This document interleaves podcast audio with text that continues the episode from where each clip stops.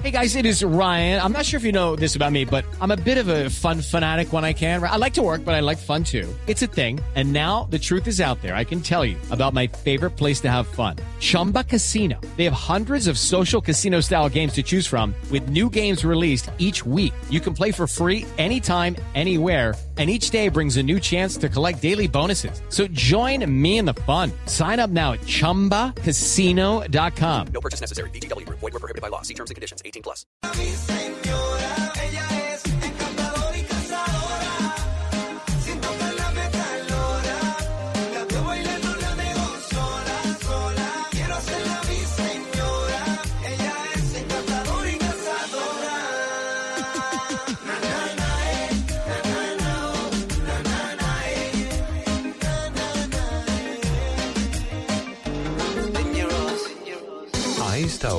El mundo desde una perspectiva femenina en Agenda en Tacones.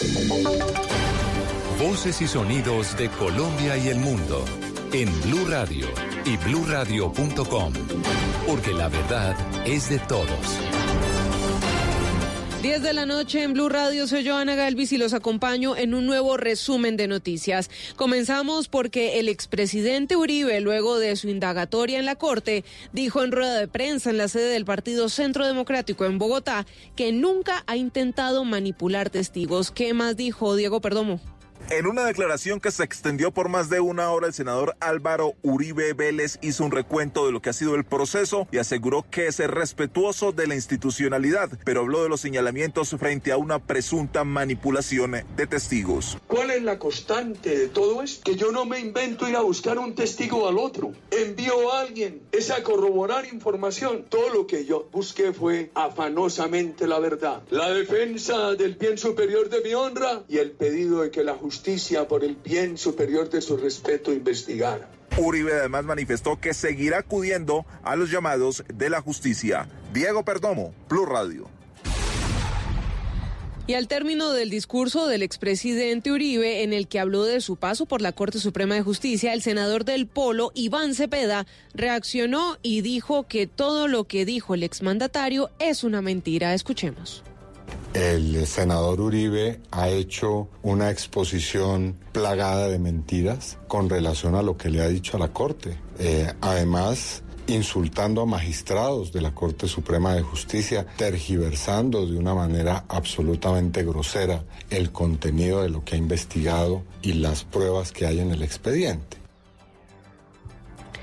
y caos en la movilidad y daños a la sede de la candidata a la alcaldía de Neiva por el Centro Democrático deja la marcha de estudiantes de la Universidad Surcolombiana Silvia Lorena Artunduaga. Durante la marcha de los estudiantes de la Universidad Surcolombiana en Neiva, un grupo de vándalos aprovecharon la movilización para atacar las instalaciones de la sede de la candidata a la alcaldía por el Centro Democrático Cielo Ortiz Cerrato.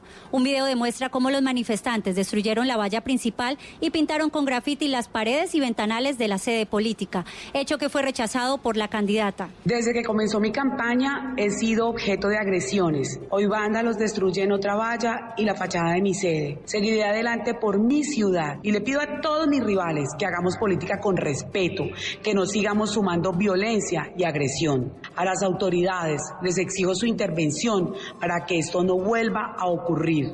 La marcha que generó caos en la movilidad de la ciudad terminó en el Parque Santander, donde los estudiantes bloquearon la vía por más de una hora. En Neiva, Silvia Lorena Artunduaga, Blue Radio. Desde Armenia, el presidente de Compromiso Ciudadano, Sergio Fajardo, dijo sobre las próximas elecciones regionales que se está escribiendo la página para el mayor capítulo de la corrupción. Nelson Murillo. El ex candidato presidencial Sergio Fajardo se refirió a la posibilidad de corrupción en futuros gobiernos regionales por la venta de avales durante este proceso electoral. Son las elecciones donde se está escribiendo la página para el mayor capítulo de la corrupción a partir de estas elecciones, porque la cantidad de negocios que se están haciendo por todas partes, la cantidad de avales, de no hay una propuesta, no hay un principio, no hay una idea, simplemente negocios. Entonces estamos en la bonanza de los negocios y en la desaparición, casi desaparición de los principios. Y esa bonanza de los negocios ahora en la campaña se va a convertir en corrupción en los próximos gobiernos. Ojalá yo estuviera equivocado. Fajardo indicó que estará visitando varias ciudades del país esta semana para finalizar su recorrido en Popayán, con el objetivo de respaldar a los candidatos de compromiso ciudadano a las próximas elecciones del 27 de octubre. En Armenia, Nelson Murillo Escobar, Blue Radio.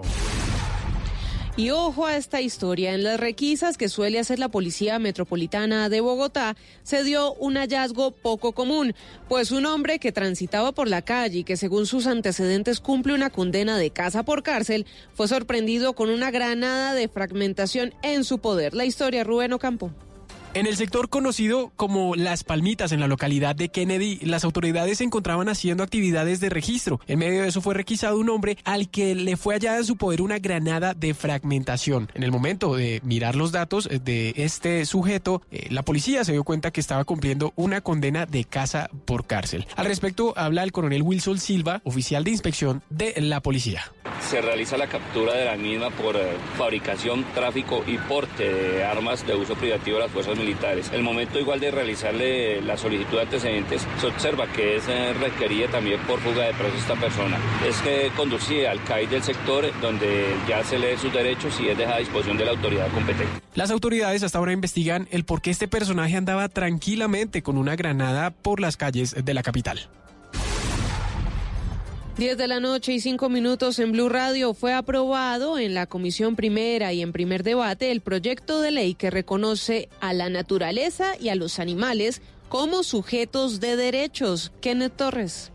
En la reforma presentada se incorpora en el artículo 79, referente al derecho de los colombianos a disfrutar de un ambiente sano, a la naturaleza como una entidad viviente sujeto de derechos que gozará de la protección por parte del Estado a fin de asegurar su existencia y de esa manera responder un poco a una iniciativa por parte de la Corte Suprema de Justicia referente al oso chucho que se encuentra en Barranquilla. Así lo dijo el representante Juan Carlos Lozada. Estamos poniendo en la Constitución que los animales también tienen derechos, que también es la discusión que se está dando en la Corte Constitucional con respecto a el caso del oso chucho, donde el debate de fondo es si los animales son o no sujetos de derechos y nosotros estamos haciendo las dos cosas en la Constitución Nacional, derechos para la naturaleza y derechos para los animales. Asimismo, respecto a la modificación del artículo 95 referente a los deberes y obligaciones consagrados en la Constitución, se busca establecer como deber la protección de los recursos naturales y culturales del país. Kenneth Torres, Blue Radio. Y las grandes empresas solo tendrían dos meses para pagarles a las pequeñas a partir de enero de 2020. ¿Cómo es esto, Marcela Peña? Desde enero de 2020, las grandes empresas tendrán que pagarle a las pequeñas en menos de dos meses y tendrán solo un mes para pagarles a partir del año 2021, de acuerdo con la ponencia para tercer debate del proyecto de ley de pago a plazos justos. Este proyecto tiene divididos a los empresarios entre quienes apoyan el proyecto como ACOPI y la Cámara de Comercio de Bogotá y quienes se oponen a él como FENALCO y la ANDI. El senador ponente Richard Aguilar pedirá que se escuche la preocupación de algunos empresarios. En la misma inversión que puedan tener los empresarios porque lo que dicen los empresarios es que se tapa un hueco abriendo otro hueco y que si no le dejan flexibilidad en ciertos acuerdos de pago, pues muchos van a preferir bajar sus compras, dejar menos productos en consignación. En su versión más reciente, el texto exonera de la obligación a las entidades públicas, mientras que le da dos años de gracia al sector de la salud. A este debate se une un nuevo proyecto de ley radicado por los senadores Álvaro Uribe y María del Rosario Guerra, que va para primer debate y trata exactamente la misma problemática. En noticias deportivas, el técnico de la selección Colombia, Carlos Queiroz, entregó algunas de las razones por las cuales Falcao García no fue convocado para los amistosos ante Chile y Argelia. Fabio Poveda. La ausencia de James Rodríguez y Radamel Falcao García en la convocatoria de la selección Colombia ha causado mucha polémica. Queiroz manifestó que no están aquí por decisión técnica y que nunca un jugador le ha pedido no venir a la selección Colombia. Aprovechó además para dar a conocer algunas estadísticas sobre Radamel Falcao García. Desde la Copa del Mundo de 2014, ha estado en 55% solamente de las convocatorias por motivos de lesión. Este es un ejemplo que hablo de un concepto que es muchos partidos muitas viagens, muita intensidade. Colômbia, como os jogadores de Sudamérica, não têm vacações nos últimos dois, três, quatro por Copa América, Copa do Mundo, preparação, qualificações. Isso ha sido exatamente a razão que com a experiência e conhecimento que tenho, há que saber manejar decisiones. Recordemos que ni James ni Falcao estuvieron convocados a los partidos del pasado mes de septiembre ante Brasil y Venezuela. Desde Alicante, siempre al lado de la selección Colombia, Fabio Poveda Ruiz para Blue Radio. Noticias contra reloj en Blue Radio. Cuando son las 10 de la noche y 9 minutos, la noticia en desarrollo. Promigas realizó un exitoso debut en el mercado de capitales internacional por 400 millones de dólares. La cifra, según las cifras de la OMS, cada día más de un millón de personas contraen una infección de transmisión sexual. En total se registran anualmente más de 376 millones de nuevos casos de estas cuatro infecciones, clamidiosis, gonorrea, tricomoniasis y sífilis. Aproximadamente una de cada 25 personas a nivel mundial está infectada con una o más de estas enfermedades y estarían usando más antibióticos para tratarlas, lo que aumenta el riesgo de que surja una resistencia a los medicamentos. Y quedamos atentos porque las autoridades de protección civil de Honduras ampliaron este martes a 10 de los 18 departamentos del país la alerta verde preventiva declarada el 4 de octubre por las lluvias que han afectado a más de 200 personas. Ampliación de estas y otras noticias en blurradio.com. Continúen con bla bla. El mundo está en tu mano.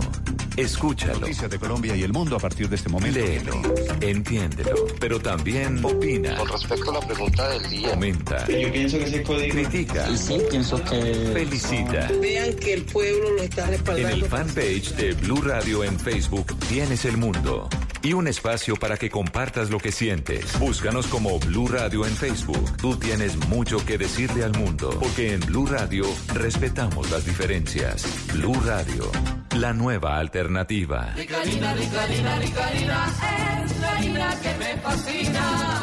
Ricarina, Ricarina, Ricarina, es la harina para todos los días. De las mejores cosechas del más puro trigo importado, traemos a su mesa Ricarina, la harina fortificada con vitaminas B1, B2, hierro, niacina, ácido fólico y todos los nutrientes que hacen las delicias de sus platos preferidos. Trabajamos pensando en usted.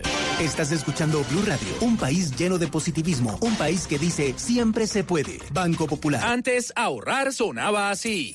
Ahora suena así. Vuelve el ahorro ganador del Banco Popular. Si abres o tienes una cuenta de ahorros, mantén un saldo promedio mensual de 300 mil pesos y participa en sorteo de carros, motos y muchos premios más. Banco Popular. Somos Grupo Aval. Aplican condiciones. Vigilado Superintendencia Financiera de Colombia. Aplica restricciones. Productos sujetos a reglamentos y condiciones de uso. Vigencia del 1 de octubre al 31 de diciembre de 2019. Autorizado por Colpegos. Hoy en Blue Radio. Hola mis queridos amigos, soy Diva Yesurún y esta noche los espero en Bla Bla Blue, hablando de mi nuevo libro. Definitivamente ahora estoy más empoderada que nunca. Los espero, no me fallen. Bla bla blue. Conversaciones para gente despierta. De lunes a jueves desde las 10 de la noche por Blue Radio y bluradio.com. La nueva alternativa. ¿Qué se requiere para una buena conversación? Un buen tema, un buen ambiente, buenos interlocutores, preguntarles a los que saben y dejar que todos expresen su opinión. Cada noche encontraremos los ingredientes necesarios para las mejores conversaciones en Bla Bla Blue. La manera ideal de terminar el día y comenzar uno nuevo. Aquí comienza Bla Bla Blue. Conversaciones para gente despierta. En vivo. Desde el estudio principal de Blue Radio, en Bogotá, Colombia. Aquí está Bla Bla Blue. Con ustedes, Tata Solarte, Simón Hernández y Mauricio Quintero. Señores, muchísimas gracias. Buenas noches. Buenas noches, Colombia. ¿Qué ha habido? ¿Cómo va todo? Muy bien, muchas gracias. Bienvenidos. Esto es Bla Bla Blue. Este es el primer talk show que hay en la radio en Colombia. Va a ser el último si usted no lo escucha. Eso no va a pasar porque la gente tiene claro No, que el señor. martes de Blue no te aparte. Sí, por favor. Ma- martes Blue para invitar, por favor. Dos por uno martes. Sí, dos- estamos dos Escuche por con uno. alguien de su familia. Por favor, chateele a alguien, dígale, ponga Blue ya, ya, ya, ya. Ya mismo. Ya mismo, por favor, por favor. Se nos sabe todo lo que está pasando ahí y lo que hoy va a pasar. Pues lo que hoy va a pasar es lo que pasa siempre. En la primera hora tenemos invitado y invitada especialísima. Señor coordinador de piso, está en el camerino nuestra invitada. Sí, señor, está en nuestro camerino de Bla Bla Blue. Eh, pide una cobijita para el frío, para la Ah, noche sí. fría de Por Bogotá. atiéndela bien. Y además de eso, una granadilla y una manzana. Es una diva empoderada, entonces por favor me la atiende. No, no, con todo respeto, por favor, Bueno, sí. En la primera hora siempre invitado e invitada especial. En la segunda hora vamos a hablar en serio a propósito de este éxito de Yo me llamo, vamos a hablar de un tema que le bautizamos instrucciones para hacer un reality. Sí, pero no. No, ¿nos Es va a en serio. enseñar a hacer un reality? Sí, sí, sí. Pero es que los que saben son los que hicieron el desafío, Eh, bueno, sí. Expedición Robinson, Yo me Yo llamo, me La Voz, El aprendiz, Gran Hermano. Bueno, muchos, muchos realities que se han hecho. Vamos a tener a un libretista, eh, también director de contenidos de realities del canal Caracol, que va a estar en la segunda hora. Y si usted, amigo oyente, quiere hacer un reality en su casa, tiene tres cámaras de sobra y va a poner a su abuelita a cocinar y la va a eliminar por convivencia, pues vamos a ver cómo se hacen los realities. Eso en la segunda hora. Y la tercera hora de Bla Bla Blue, pues es 100% de nuestros oyentes en el 316-692-5274. Se lo repito. Sí, señor, por favor. 316-692-5274, la línea de Bla Bla Blue, porque aquí hablamos todos y además hablamos de todo. Pero como este programa no es mágico, no se hace solo, para eso está nuestro productor, el Diego Garibella. Grande, grande. Traemos de Italia, pero no se sabe si es del barrio Venecia. Sí, no o de, sé, o de- de Roma. salió medio Sí, chiviado. del barrio de Claro, Pero, Roma, pero sí. viene de Italia. Pero ahí está el italiano. Chao, bambino. En el control master, señor de J. Rafa Arcila. Mi nombre es Mauricio Quintero. Le damos la bienvenida a Joe Vasconcelos.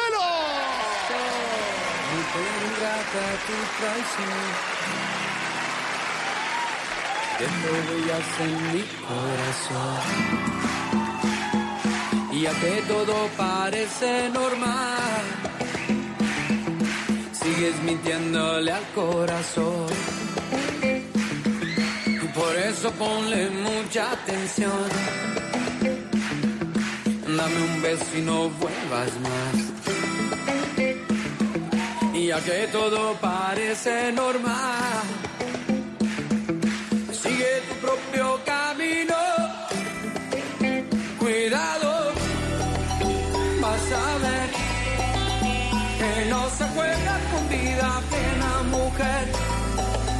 Cuidado, puede ser que por las noches sueñes conmigo. Llevo tres días sin dormir. Hago de todo para olvidar. Creo que no podré soportar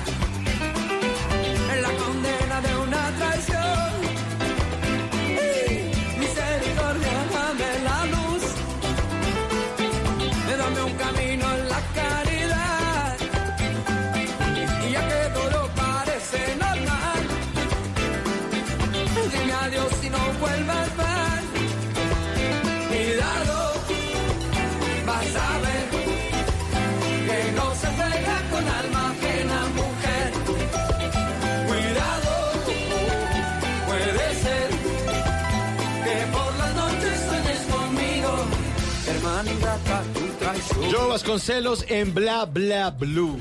De Chile para el mundo, su padre era brasilero y su madre chilena y se formó en Chile musicalmente y por supuesto profesionalmente. Pero además de eso, por allá en los años 80 tomó un poquito de conciencia, pero además de formación musical, gracias a que su padre era brasilero y tuvo que ir a experimentar con otros sonidos y se convirtió en un compositor importantísimo para la música folclórica de Chile. Lastimosamente esta es casi que la única canción que conocemos de él en Colombia, pero en Chile se conoce de su gran repertorio y por supuesto de su activismo social y ambiental. Ahí está Joe Vasconcelos con esta canción que es tremenda, un clásico que se llama así, Huellas.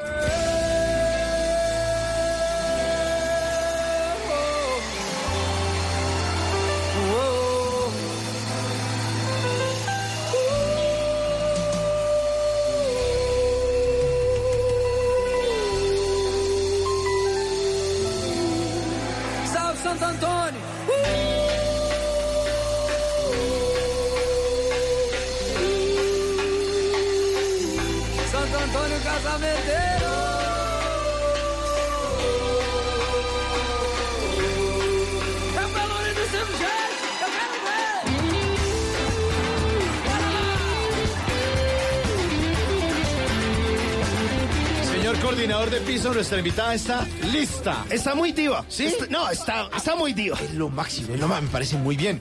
La invitada de esta noche es una mujer valiente que se atrevió a, a desafiar los estándares de belleza y se convirtió en una de las periodistas más influyentes del país. Es una diva empoderada, eso sí. Pero por favor. Es más, ella es diva de divas y no es de apellido Grisales. Yo creo que es la única, única. diva de Colombia. Demos la bienvenida a Diva Yesurum. Esa es, esa es. Yo voto, yo voto Sí, por diva. Sí. Feliz, feliz de estar aquí, súper contenta. Yo amo este programa, me encanta. Siempre que termino de hacer la vuelta, que termino de dictar clase o lo que sea, ustedes son mi compañía. Ah, qué bueno. Gracias, Diva. Qué tallazo. Qué tallazo. bueno, Diva, venimos con un nuevo libro, ¿no? Sí, muy contenta. Este es mi segundo libro. Eh, esta vez abro mi corazón para que Colombia conozca quién es realmente la mujer. Muchas personas creen que los que trabajamos en televisión y en radio tenemos la vida perfecta, eh, estamos blindados contra el dolor, somos supermillonarios, tenemos todo lo que queremos y aquí les demuestro que no, que yo soy una mujer normal y corriente, salida de Barranquilla, de la Universidad Autónoma, que me ha tocado luchar y enfrentar las duras, las maduras y aunque el libro sea de color rosado y tenga un color magenta, está muy lejos de ser una vida color rosa. Bueno, pero yo sí les quiero recordar a nuestros oyentes de Bla Bla Blue. Yo creo que Diva es la única invitada que ha estado dos veces en el programa en la primera hora. Al comienzo de Bla Bla Blue hace como un año, justamente, y ahora, y en esa primera oportunidad exploramos un poco eso, a esa diva exitosa, el recorrido en su vida, nos contó lo de ser corresponsal, lo de venir acá, lo de sufrir, lo de aguantar, lo del bullying también, lo del tema de un jefe cansón, bueno, toda esa parte profesional. Pero esta entrevista ya tiene otro color y no es el rosado del libro, al contrario, es un color bastante lleno de espinas, un camino espinoso que tuvo que recorrer Diva Yesurún con su faceta más importante, la de ser mujer y cómo desde ese dolor hoy ha florecido de una manera extraordinaria. Eso es lo que vamos a ver, una mujer empoderada el día de hoy. Diva, yo siempre le digo a, a la gente que las eh, historias de éxito son pequeñas historias de fracasos. Claro. Son colecciones de historias de fracasos. Usted vea cualquier, cualquier biografía de gente que se le ha pegado Ajá. al perro y es exitosísima eh, y le va muy bien en lo que hace. Y usted le- se siéntese a tomarse un café con esa persona y lo único que le hace contar, eh, lo único que le va a contar son puras derrotas, puros Oh, fracasos, sí. pero ojo, ¿cómo lo superó? Exacto. Bueno, hay dos cosas que aclarar. La primera, soy la primera invitada que repite, porque es que si ustedes no me hubieran invitado, yo me les hubiera zampado aquí. Igual, porque el programa me encanta. Entonces, permiso, y voy repartiendo codo y me les voy sentando, porque este programa me encanta. Entonces, me autoinvito aquí, así no me inviten. Bueno, eh, ¿sabe una cosa? Quizás la gente no sabe lo duro que ha sido poder llegar a tener una carrera de 24 años en la televisión nacional. La gente cree que uno simplemente llega, se aprende cuál es la última canción de Juanes, de Shakira, de Carlos Vives, la dice ante el público y ya listo, la vida perfecta y ve a facturar. Para poder estar aquí, para poder ser yo eh, la primera periodista de entretenimiento que dirige de manera simultánea dos programas de televisión en horario estelar, he tenido que llorar y sufrir mucho. He tenido que soportar, gracias a Dios, muchas humillaciones, muchas lágrimas, muchas injusticias. He cometido muchos errores, he tenido aprendizajes. Todos los días de mi vida me equivoco, pero mi consigna es que yo me equivoco, pero no repito equivocación. Estrena errores. Estreno errores, exactamente. A mí me ha tocado muy duro y me ha tocado enfrentar grandes cosas. Eh, desde el simple hecho de querer ser periodista sin serlo, cuando me ofrecen por primera vez trabajar en televisión y yo no tenía ni idea, ni nunca había estudiado televisión como materia ni nada, y digo, sí, yo puedo, sí, yo soy periodista. y metí la hoja de vida y dije, soy comunicadora social periodista y no lo era todavía. Estaba, llevaba tres meses estudiando comunicación social. Y acepté el reto y a partir de ese momento he vivido una cantidad de cosas. He tenido la fortuna de trabajar con los grandes periodistas de este país. Y de ellos he podido aprender algunas cosas. Y me falta mucho todavía, pero yo pienso que uno debe agradecer todo lo malo que le pasa porque de todo eso malo uno siempre se forma. Yo siempre le digo a los chicos que tengo a mi cargo que hay que agradecer todas las personas que nos odian, que nos rechazan y que nos critican. Esos son nuestros mejores amigos, porque tú me criticas y me dices que yo soy mala y yo voy y digo, ¿yo por qué soy mala? Según él soy mala por esto y por esto y por esto. En esto no tiene razón, en esto sí. Esto que me dicen que soy mala, lo voy a mejorar. Yo amo las críticas, yo amo la gente que me rechaza. Son mis mejores amigos porque gracias a ellos yo me volví una mejor persona, me he vuelto una mejor periodista y sé que todas esas cosas negativas que a mí me han llovido en mi vida me han fortalecido desde que yo era pequeñita, pequeñita, pequeñita. ¿Le mete eh, usted filtro a, a de quién viene el comentario? Porque también toca meter ese filtro, ¿no? Está bien recibir las críticas o los comentarios, pero no le mete el filtro de, bueno, esto viene de esta boca que uno dice, ah, de pronto no es tan experta, ¿qué me va a enseñar esta persona a mí? Por ejemplo, mira, a mí me dicen, Diva, ya tú estás muy vieja para ponerte una tanga. Y yo digo, ven acá, hace una semana Sofía Vergara salió en tanga y es mayor que yo. O sea, Sofía sí puede, yo no. ¿Por qué razón? Si Sofía Vergara es mayor que yo, porque se puede poner un vestido de baño. Y si me quedara feo, yo digo, no, es que me queda inmundo, ok. Y cuando voy a ver quién es la persona que me dice eso, resulta que la persona es poco agraciada. Entonces, tú no te imaginas, tú nunca verás ni a Carolina Cruz, ni a Andrea Serna, ni Catalina Maya escribiéndole a otra mujer, cómo eres de gorda, cómo eres de vieja, cómo eres de fea. Tú no te imaginas a Yamida Mat, a Juan Gozaín, a Juan Roberto Vargas diciéndole a alguien, cómo eres de bruto, eres poco preparado. Sí, ¿cómo escribe de mal usted? ¿Cómo escribe de mal? Sí, que... O sea, tú, tú no lo ves a las personas que tienen esas grandes fortalezas, criticando y minimizando a los otros. Sí, normalmente las críticas son como de perdedores.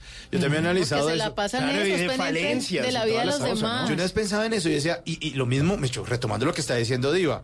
O sea, cuando he visto a Shakira decir, hola, ¿cómo está cantando de feo Enrique? Igl-?" Jamás. Cuando una persona es un, una estrella tan grande, que tiene tantos Grammys, que es tan exitosa, que ah, todo lo que toca lo convierte en, en algo exitoso, nunca, nunca está sentado criticando. De hecho, hubo una vez un trino que fue muy famoso, se acordará usted Diva, hace unos meses. Ah, el de Balvin. El de Balvin que le escribió una persona, ah, escribió una persona en Twitter, decía, no entiendo por qué J Balvin llegó tan lejos. Y J Balvin le leyó el trino y le dijo, porque mientras tú criticas, yo trabajo. Tiene toda la razón. Ah, Tiene toda la razón. Muy le tocó borrar el trino porque le cayeron millones de personas a decirle, tiene toda la razón Balvin. La gente es Usted muy trabaja. cruel. La gente es muy cruel. El otro día una señora me escribe a mí, Diva Yesurún, tú que te la das de la mujer fuerte, ¿por qué tú no eres capaz de contarle a la gente que el 31 de diciembre del 2016 te estaba saliendo a hacerte una lipo en la clínica Porto Azul? Y le dije a la señora, muchísimas gracias por su comentario. Yo eh, sí tiene toda la razón. Tiene toda la razón, yo sí estaba saliendo de la Porto Azul. Lo que pasa es que es muy doloroso sentarse a contar en redes sociales que acababa de perder a mi hijo y me estaban haciendo un legrado. La señora creía que yo me estaba haciendo la lipoescultura y yo está, acababa de perder mi bebé. La gente es muy ligera a la hora de hablar. La gente es muy ligera a la hora de juzgar. No tiene filtro. No tiene filtro y es lo que se imaginan y lo que se imagina lo dan por cierto. Claro. Entonces yo no he tenido que acostarme con nadie para poder ocupar los cargos que yo he ocupado. Yo no he tenido que salir con nadie, yo no he tenido que robarle un peso a nadie. O sea, yo soy una mujer, una barranquillera que ha trabajado, que se levanta de sol a sol. Nadie sabe que yo tenía un horario de 7 de la mañana a 1 de la mañana. Mientras mis compañeros en la universidad estaban en rumba los fines de semana, yo estaba trabajando. Yo en la mañana iba a la universidad, en la tarde trabajaba en un noticiero local y los fines de semana en un noticiero nacional. Entonces la gente no sabe eso, la gente cree que uno simplemente le llueven las cosas. Ay, tú eres tan, Tan de, de buenas. De buena, sí. La gente no sabe que yo duré seis años sin fin de semana, sin 24, sin 31. Si descansaba un 24, no descansaba un 31. La gente no sabe todas las humillaciones y todo el trabajo duro que a uno le ha costado. O incluso la ven ya diva, eh, pues sí, ya súper exitosa con sus programas de televisión, con sus libros, y ya creen que ya todo está hecho y no se dan cuenta que el día a día todavía, o sea, hoy, hoy le toca duro a Diva, no es que, no, o sea, ya con ese sueldo que tiene, ella tiene gente que le trabaja, ella le queda más fácil. No, no, no, todos los días es una trabajadera y uno con los programas y con las responsabilidades al hombro todos los días, dándole. Bueno, te pongo un ejemplo esta semana. Me recogieron a las 6 de la mañana, en el- eh, antes de ayer me recogieron a las 6 de la mañana en mi casa, me fui para Barranquilla, realicé 11 entrevistas a lo largo del día.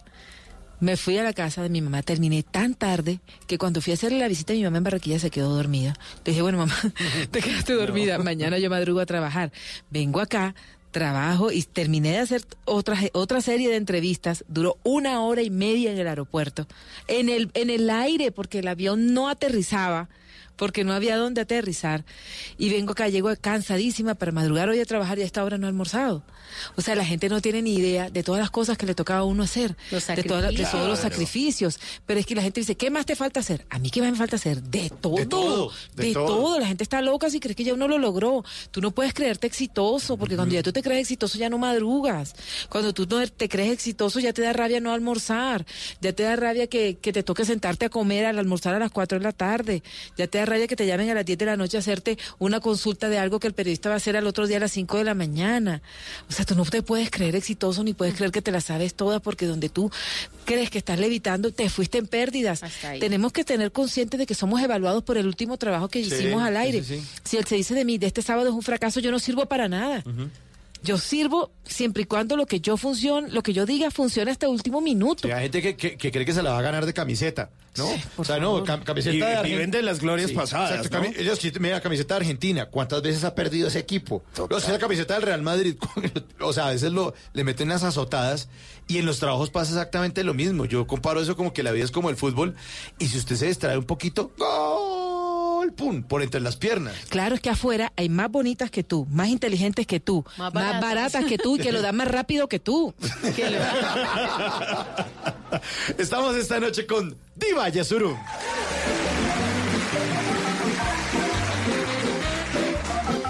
Y ahora en Bla Bla Blue venimos a robar. Muchísimas gracias. Y vinimos a robar porque venimos a robar. ¿Cuáles son sus arrobas en las redes sociales, Diva? Eh, arroba Diva Yesurún en Twitter y en Instagram. No tengo Facebook, ni tengo Facebook, ni tampoco soy la dueña de esos nueve productos que hay en el mercado para adelgazar. No, es cierto, los están estafando. Yo no adelgacé con eso. No, no, no, no, no, no los compran, no los consuman. Ahí sí la gente cae en paracaídas en el, en el éxito de los demás. Vinimos a robar porque venimos a robar. Arroba Flanagan McPhee en su cuenta de... ¿Cómo? Se llama Flanagan Mac, como de McDonald's, McPhee, P-H-E-E. Flanagan McPhee. ¿Y qué dice? A ver. En su cuenta de Twitter puso lo siguiente, dice, no soy de sexo fuerte ni de sexo débil, soy más de sexo, porfa. Qué verano. Arroba Pablo Emilio MH en su cuenta de Twitter escribió un diálogo entre una pareja. Entonces dice, tú no me pones cuidado. Dale. Qué pesado. Ay, estás muy cruel. Vinimos a robar porque venimos a robar. Arroba Bicuitero puso en su cuenta de Instagram una imagen en la que se lee lo siguiente. Dice, no tendré belleza, ni carro, ni plata, ni... Ay, marica, no tengo es nada. y este último, arroba soy sarcasmo y letras en su cuenta de Instagram, puso el siguiente diálogo en una tienda. Dice, eh, ¿me da un plato de fruta picada con yogur griego light y granola? Joven, aquí solo vendemos empanadas. Bueno, lo intenté. Deme cuatro y una Coca-Cola. vinimos a robar porque venimos a, a tragar más bien.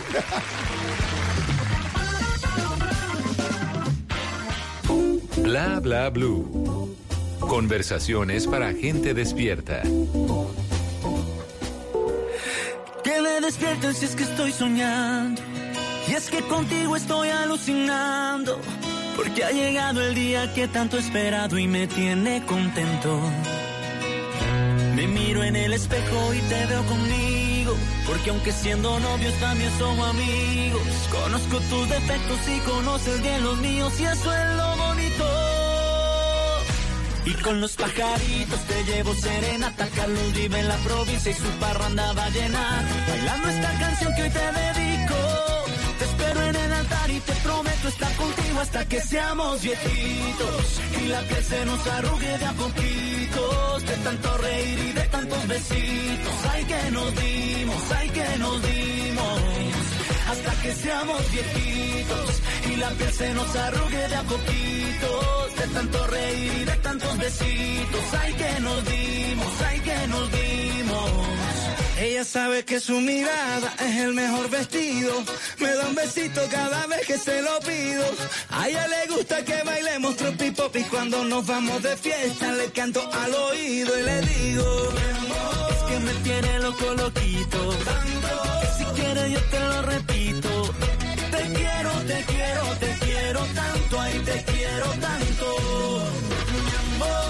Qué bueno tener alguien a quien dedicarle esta canción, hasta viejitos. Sí, que a uno le den ganas como de decir, ah, quiero pasar el resto de la vida hasta Hasta que le salgan uno Que pecas, pecas en las manos, ahí se arrugue uno al lado de alguien. Y ahí pelos en las orejas, no, no mentiras. Pero Alejandro González hace esta canción y seguramente dedicada a su novia, de nuestra compañera Manuela Cardona, quien eh, hace parte del equipo de Blue Radio y de Agenda en Tacones, y se junta con eh, Carlos Vives para lanzar esta canción que ya tiene más de un mes en el mercado, que tiene más de 7 millones de reproducciones en YouTube y que además de eso muestra como una propuesta de matrimonio que fue ahí como muy real entre Alejandro González y su eh, ahora prometida Manuela Cardona. Una canción divina, se llama Hasta Viejitos. Y sabe que me gustó que, que cuando normalmente hay un video de una canción, luego vienen todos los comentarios. Esto fue al revés. Fue una historia real que se volvió canción. Eso me parece lo más lindo de todo. Hasta viejitos. De tanto reír y de tantos besitos. Ay, que nos dimos. Hasta que seamos viejitos y la piel se nos arrugue de a poquitos. De tanto reír y de tantos besitos. Ay, que nos dimos. Ay, que nos dimos. Oh, es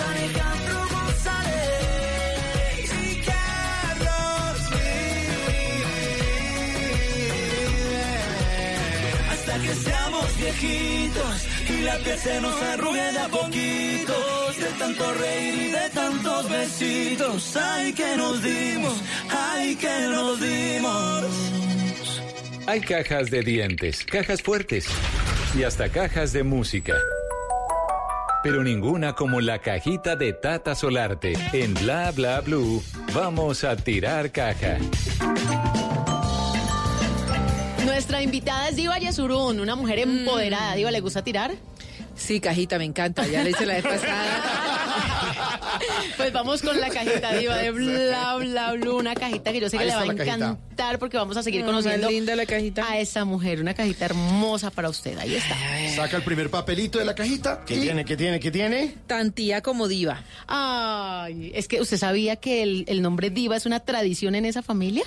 ¿Ah, sí? ¿Quiénes se ¿Cómo es llaman eso? diva en su casa, diva? Mi mamá, Ajá. mi sobrinita y yo. Es un nombre, eh, mi abuelo era muy romántico a la hora de poner los nombres, entonces mi segundo apellido es Del Río, entonces él quería que todos los nombres siguieran, tuvieran algo que ver con Del Río. Entonces, por ejemplo, mi, tía mayor se llamaba Alba Del Río, Rebeca Del Río, eh, Carmen Del Río, Diva Del Río. Entonces se volvió un nombre de tradición y mi sobrinita de seis años se llama Diva, Diva Miranda Yesurún Pastrana. Pues, Pero bueno, a eso iba. Esa faceta suya de tía. Es la tía más amorosa, es la tía más especial. Eh, los sobrinos son los hijos que, que uno no ha podido tener en la vida y yo soy muy feliz con ella. Ella para mí es un regalo del cielo. Yo me siento muy contenta y muy agradecida y ella aprovecha eso y me saca todo el jugo y todo el billete que puede. Entonces, entonces vamos a ir y hay que ir al almacén tal de tía es que tenemos que ir a ese almacén. Yo no tengo que ir a ese almacén a nada. Fíjate. ¿Cuánto tiene? Obvio, tiene seis años, No, pero ya con esos alcances no me imagino la fiesta de 15. tenemos que hacernos, tenemos que ir allá. Ten- me salieron unas chaquetas, tía, con un estilo único. Y yo, ok. Pero eso se lo heredó a alguien. sí, claro. Ay, qué Claro. bonito. Bueno, sigamos con el otro papelito. Bueno, la profe diva. Bueno, ustedes sabían que Diva Yesuruna, además de todo lo que ya nos ha contado que hace, es profesora. ¿Cómo así también? Claro, cuénteles, Diva, a todos los oyentes. Bueno, yo tengo el primer centro de capacitación para periodistas de entretenimiento. Ese es un reto que asumimos hace 12 años. Hemos entrenado a más de 2.200 personas. Wow. Yo creo que el 40% de los presentadores de, de entretenimiento que en este momento están al aire han pasado por nuestra escuela. Es una, una actividad muy bonita porque primero tengo profesores que, que todos los profesores están al aire. Todos están vigentes, porque cuando yo estudiaba en la universidad, por ejemplo, mi profesor de radio nunca había trabajado en radio. Mi profesor de redacción había trabajado en el Diario El Caribe, que tenía 10 años de haber salido del mercado. Entonces, lo que yo, lo poquito que yo sé de periodismo es porque lo he aprendido en la calle con micrófono en mano, andando. Entonces, eh, chévere porque tenemos, por ejemplo, de radio, Tata es la encargada de radio. Este, ah, profesora, ella es la, La profesora. teacher. Yo no me imagino esa fantasía de esos muchachos cuando ella pasa por ahí caminando entre ellos. Este, nunca, nunca escribo en el tablero, siempre estoy hablándoles. No, bueno. Ese es un truco que aprendí después de la segunda clase. Si con esas nalgas nadie va a se vuelve a concentrar. Solo la clase de frente. ¿Le han llevado Claro. manzanas así para Todo, chocolates, son muy especiales. Son súper especiales. Entonces tenemos grandes profesores. Ahí está Juan Diego Alvira, Catalina Gómez, J. Mario Valencia fue uno de los profesores porque a lo largo de estos 12 años hay gente increíble que ha pasado por ahí dictando clases, gente maravillosa. Está, por ejemplo, Juan Pablo Hernández, Javier Hernández Bonet. El, eh, los módulos de deporte son increíbles. Johnson Rojas, gente maravillosa, Carlos Morales. Increíble, increíble. Es una, es una experiencia muy, muy bonita. Nosotros enseñamos manejo de espacios escénicos, vocalización, dicción, manejo de teleprompter, de improvisación, cómo hacen para concentrarse. O sea, es, es bien chévere, es un ¿Y cómo reto se llama el sitio? gigante. Centro de Capacitación para Periodistas Diva Ah, bueno, está para que lo busque la gente. está. Súper chévere. Y, y quienes han pasado por ahí que pueda contar de que estén ahorita trabajando, que usted dice, uy, Alumno eh, mío, eh, este, esa, este, esa este. jovencita prometía, o ese jovencito pupilo, prometía. al- al pupilo, véalo, véalo. Karen Bray que presentó Show Caracol. Ok, sí, sí. María sí. Ah, Ah, sí. ya dura. Sí, claro. Eh, David de los Ríos. Ok. También pasó por ahí. Eh, a ver, ¿quién más ha estado por ahí? Eh, este eh, José Miguel Polanco, periodista de Generales. Sí, sí, sí, sí, sí, ha pasado sí. por ahí. Muchos periodistas. Ay, ay, muchos, han pasado muchos. un montón. Montones, montones de gente. Moisés Angulo también dicta clase en la escuela. Gente maravillosa, increíble. Natalia Romero cuando dirigía TV y novelas. Ah, también pasaba por ahí. Marta Beltrán, directora de la revista Bea. O sea, profesores maravillosos y gente del medio súper chévere. Y nuestra Tata Solarte. Y la Tata, carajo, que además. vea la, la ¿Quién la destrona en radio? No, pero es Ya imposible. han ido, ¿no? Han ido. Tercer papelito. A ver, chis. Sus amores, Diego y Lupita, esos son Oh. la locura de la vida mía. Esos son una cosa Venga, Diva, usted ha tenido perritos. Yo me acuerdo de un perro muy grande que usted tuvo. Sofía, De Amparo. Sofía. Son Sofía Amparo Rafaela alias Shakira. ¿Qué tal? Más linda. ¿Escuchó el nombre de ¿Cómo esa así que perra? alias Shakira? Porque movía la cadera cuando me veía igualito a Shakira. Pero escuché todo el nombre completo de la perra. Sofía Amparo Rafaela alias Shakira. y uno que pensaba que Celia Cruz tenía un nombre largo. ¿eh? Amparo, Rafaela, alias Sofía, Shakira. bueno, y el Sofía porque Sofía Vergara. Sofía, no, porque Sofía me parece que es un nombre bellísimo. Pero no para una perra. Claro que sí, he conocido muchas perras que se llaman Sofía. Yo solo, yo solo la de Diva, la Eh, verdad. ¿Y Amparo? Amparo porque la maquilladora, una maquilladora súper especial para mí, que hoy en día es la maquilladora de día a día. Eh, cuando me trajeron a, a- a la perrita se lo puse en honor a ella y Rafaela porque Rafael era el de vestuario.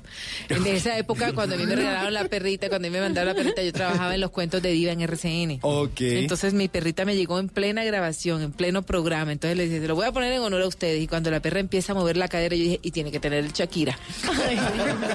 Bueno, pero esto fue hace algunos años. Sí, Sofía se me murió hace cuatro años y ha sido para mí súper difícil. Yo no quería perro ni nada. Claro, uno queda como con ese dolor tan grande que nada lo reemplaza, pero no quiere volver a sentir lo mismo. No, no, no, no, terrible. Pero entonces, bueno, llegaron este par de locos, Diego y Lupita, a mi vida y son mi primera y última sonrisa del día. Feliz, feliz, feliz con ellos. Jugamos, jugamos a las escondidas. Yo les tiro cosas y arranco a correr, a esconderme. Y entonces ellos me buscan enloquecidos por toda la casa. Es muy divertido. ¿Son dos perritos de qué raza? Son Chitsu. Eh, Diego Ah, son súper bonitos. Son lindos, son peluditos. ¿Cuáles son? Son unos que son chiquiticos. Unos parecen peludos, son perros que son eh, originales por allá del Tíbet. Entonces tienen esos pelos largos, son perros ricos. ¿Sí? Sí, perro de tocador. y tienen carterita y todo, como los Morrales. Ah, ¿Los sí. meten en morral? morrales, tienen morrales, son imagen de laica, Ah, sí. de- son embajadores de laica, han sido embajadores de agrocampo. Este, les voy a confesar que este año las dos únicas portadas de revista que he hecho han sido gracias a ellos. ¿Sí? A mí no me han llamado de ninguna otra revista, sino por los perros. De, fueron imagen de, de Agrocampo y la de y la de Pet Lovers, que va a salir ahorita. Yo no fregué, yo no he clasificado para una. Este año, una perros? portada y sí para los perros. Perros sí. Y hay que ser perro para salir en las portadas. Sí. Oye, ¿y le tiene cuenta en Instagram y toda esa vaina o no? Sí, tienen 11 mil seguidores. ¿En serio? ¿Cómo? Sí. ¿Y cómo es la cuenta? Eh, hijos de Capa y Diva, Diego y Lupita. Se llaman Hijos de Capa y Diva. 11 mil seguidores. Ah, Ni Simón. favor. ¡No! Chanfle Y, tiene es- como y eso que yo 500. trato de ser perro, pero no. Ay, no, pues le costará un trabajo. Sí, Ay, No se no. imagina cómo Ay, sufre. me diga más. Bueno, le fue muy bien con la cajita entonces. Me fue bien, me Sí. fue bien. Es que yo te dije que a mí me gustaba tirar cajita. Bueno. Sigue la música aquí en Bla Bla Bla. Estos son los aterciopelados, el bolero falaz.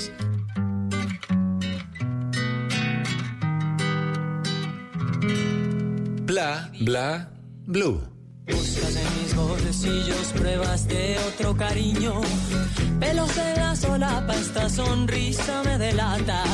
Labial en la camisa, mi coartada está hecha trizas. Estoy en evidencia, engañar tiene su ciencia. Estoy hasta la coronilla. Tú no eres mi media costilla, ni la octava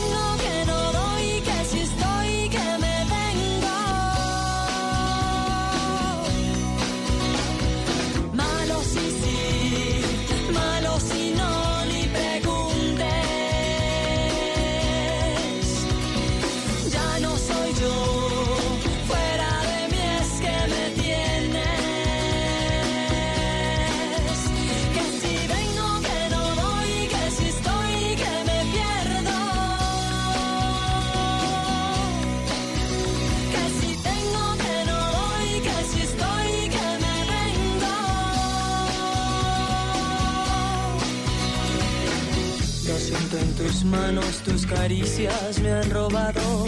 Lo en tu boca. Aquí cantando con los aterciopelados, el bolero falaz. Y si usted quiere cantar en alta mar, le tengo el plan. ¿Cómo es, Tata? Van a estar en el crucero del rock. Es el primer crucero que sale de Colombia. buenísimo. Ustedes pueden abordar tanto en Colombia como en Panamá. Eh, sale el 29 de noviembre de Panamá en Colón y el 30 de noviembre en Cartagena. Y van a ser aproximadamente cinco días de Don Teto a Terciopelados y el DJ que es nuestro DJ, el gato. La voz ¿El de, de Blue Humberto Radio. Rodríguez? Sí, él va a ser el DJ, va a tener ¿sí? tanda de rock en español y todo eso. Va a estar muy chévere.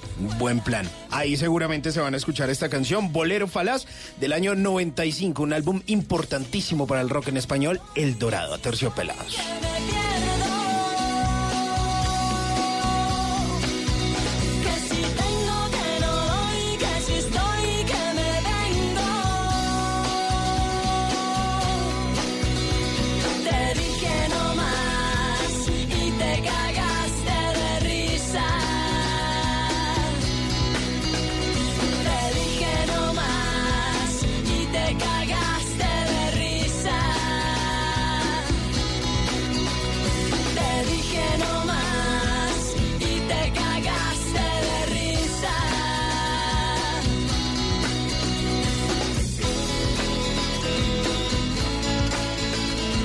Lo que algún día fue noticia, hoy es historia.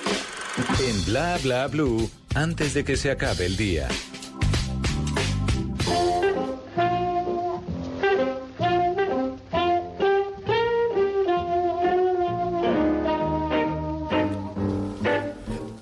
Antes de que se acabe el día, vale la pena recordar que un día como hoy, pero del año 1985, en Honolulu, Hawái, nació el cantante Bruno Mars.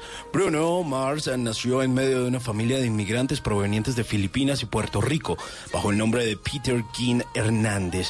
Su infancia transcurrió en su natal Hawái, donde realizaba pequeños shows musicales. Luego de graduarse de la secundaria, Bruno Mars eh, decidió trasladarse a Los Ángeles para iniciar formalmente su carrera carrera como cantante. En la ciudad del pecado logró un contrato con Mototown, una discográfica que estaría muy poco tiempo en su carrera, pero esto debido a la inexperiencia e inmadurez artística de Bruno Mars. En el año 2006 fue contratado por Atlantic Records, una casa discográfica que no logró despegar la carrera de Bruno. Pese a los eh, fracasos, el artista siguió apostando por la música al convertirse en el compositor de estrellas como Adam Levine, Sean Kingston y Florida. Su éxito musical eh, se empezó a notar en sus cuentas bancarias en el año 2013, porque ese año, según la revista Billboard, ganó más de 18 millones de dólares. Tras un largo descanso en la industria musical, Bruno lanzó al mercado para el año 2016 el 24K Magic, un promocional que le daría nombre también a un álbum en el cual incluiría canciones exitosísimas como Versace, Versace on the Floor y otras más. Antes de que se acabe el día, recuerde que no importa si usted es bajito, altico, negrito, blanquito o como sea, el talento está en usted. Así que conózcase y créase el cuento. Y gócese la vida bailando.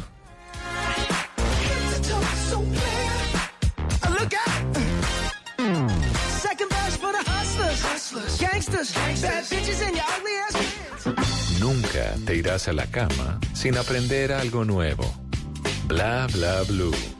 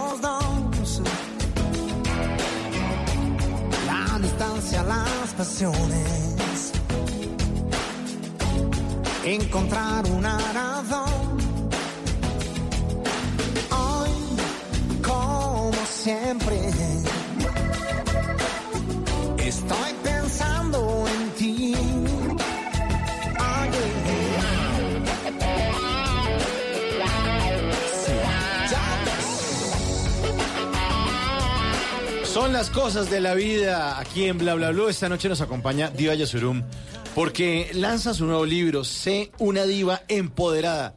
Y le ponemos la canción de las cosas de la vida porque ella en su vida le han pasado muchas cosas.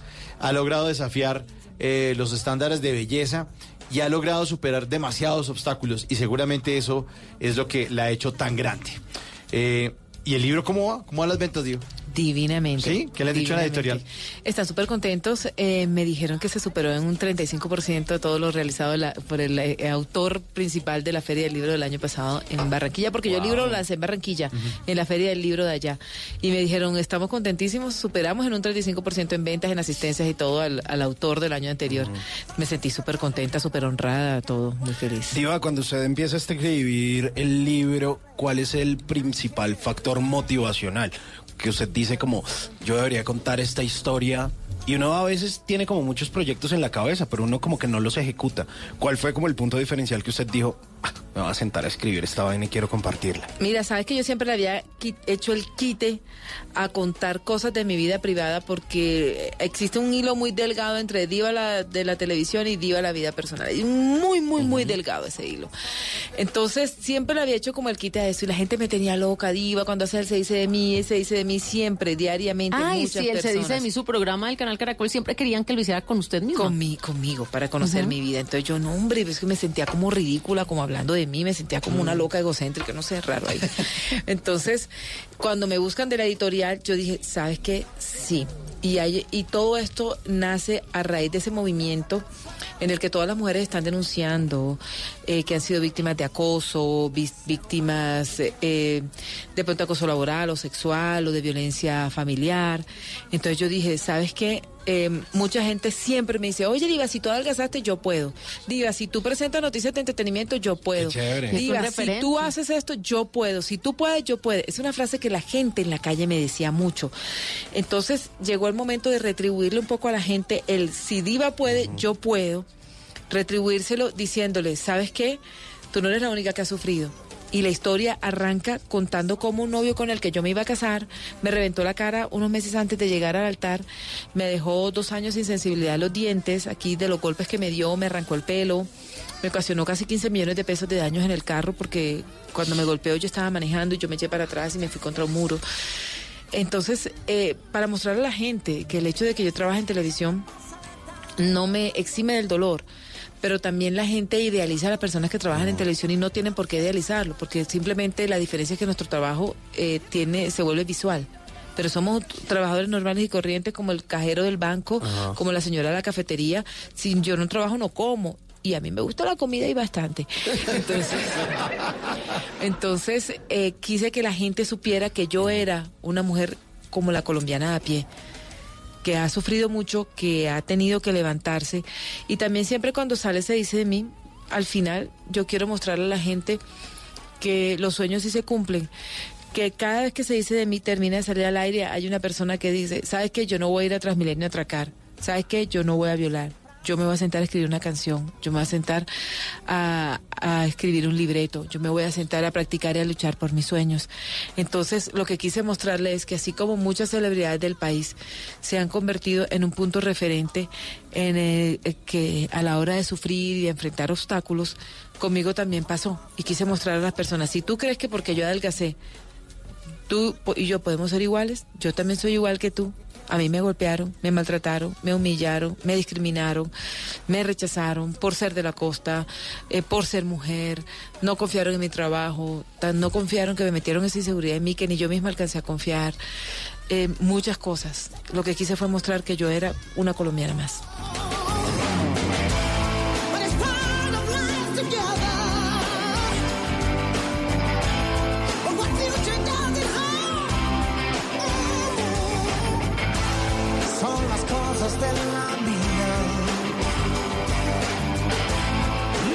Bueno, Diva, usted que sabe tanto de divas, le voy a hacer un, eh, una actividad acá, o más bien una sección de Bla Bla Blue, que se llama Chazamelo. Eso es, es sencillo. Yo le voy a poner tres audios distintos de tres mujeres distintas, obviamente, y usted me tiene que decir, primero me tiene que adivinar quién es, o sea, lo tiene que chasamear, como en la aplicación. Está No la tengo. Fácil. Me toca Bueno, el para, oído. quienes, para quienes no si saben, es gringo, te fregaste conmigo. no, son- Es más, son Ah. colombianas. Ahí, Ah, le bueno, doy bien, las bien, superpistas. bien. Y usted me tiene que decir por qué cada una de estas mujeres que yo le estoy poniendo acá es una diva. Dale. Que la hace especial. Suena la primera.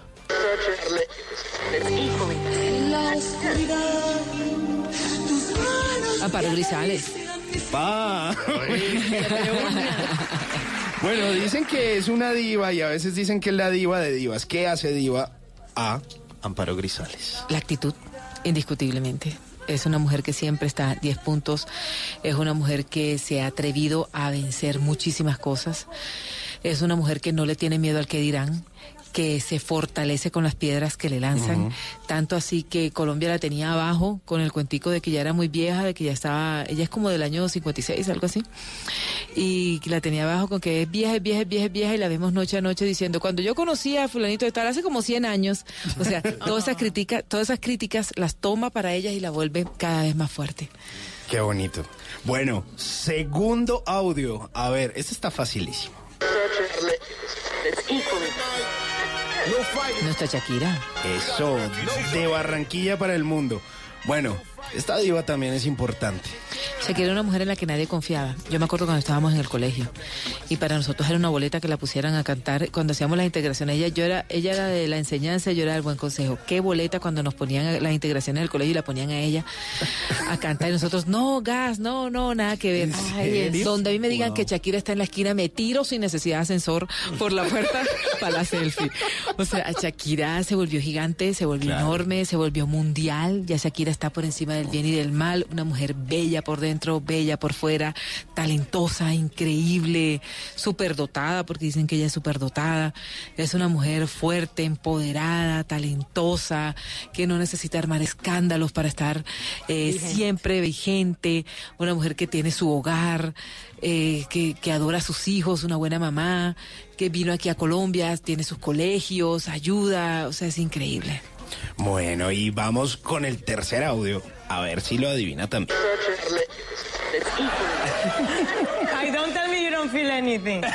Ay, pues Sofía Vergara. Divina, divina Sofía Vergara, porque ella, a ver, si hay algo que, que te hace grande es que tú aprendas cuáles son tus fortalezas y tus debilidades. Entonces, por ejemplo, Sofía Vergara dijo, yo soy la más latinaza de co- del mundo, pues me- voy a hacer ese acento y lo voy a volver mi fortaleza. Y ella utiliza ese acento y es una de las latinas más representativas que hay a nivel mundial. Entonces, eso que podía llegar a ser una debilidad para ella, para perjudicarla a la hora de entrar a Hollywood y a la hora de sentarse con las grandes celebridades mundiales, ella le dio la vuelta, la convirtió en su fortaleza y es la mujer que nos representa a nosotros, a los latinos del mundo. A mí me encanta. Bueno, pues qué chévere, atendió a Chazam, adivinó todas y rapidito en esta sección que se llama Chazamelo con Diva Yesurum. Come from a neighborhood where we are all prostitutes. Don't be scared. No, not in the mouth. Continuamos con nuestra invitada Diva Yesurún, que ha hecho de todo en esta vida. Diva, ¿qué le falta por hacer? O sea. ¿cuáles son sus planes de aquí a futuro? Mira, cuando ya tú creas que ya todo lo hiciste, te jodiste. No, no puedes, no O sea, puedes. ya el libro era este año, pero después del libro vienen unas charlas, tengo entendido. Voy a estar recorriendo el país, hablando precisamente de cómo ha sido mi vida, ayudando a las mujeres a que se empoderen. Voy a estar recorriendo varias ciudades de Colombia, eh, contándoles por qué vale la pena la vida vivirla contándoles eh, que los sueños sí se cumplen, nada es gratis en la vida, es que hasta el aire hay que pagarlo si tú quieres andar en tu carro. El aire de la llanta se paga, todo se paga en esta vida.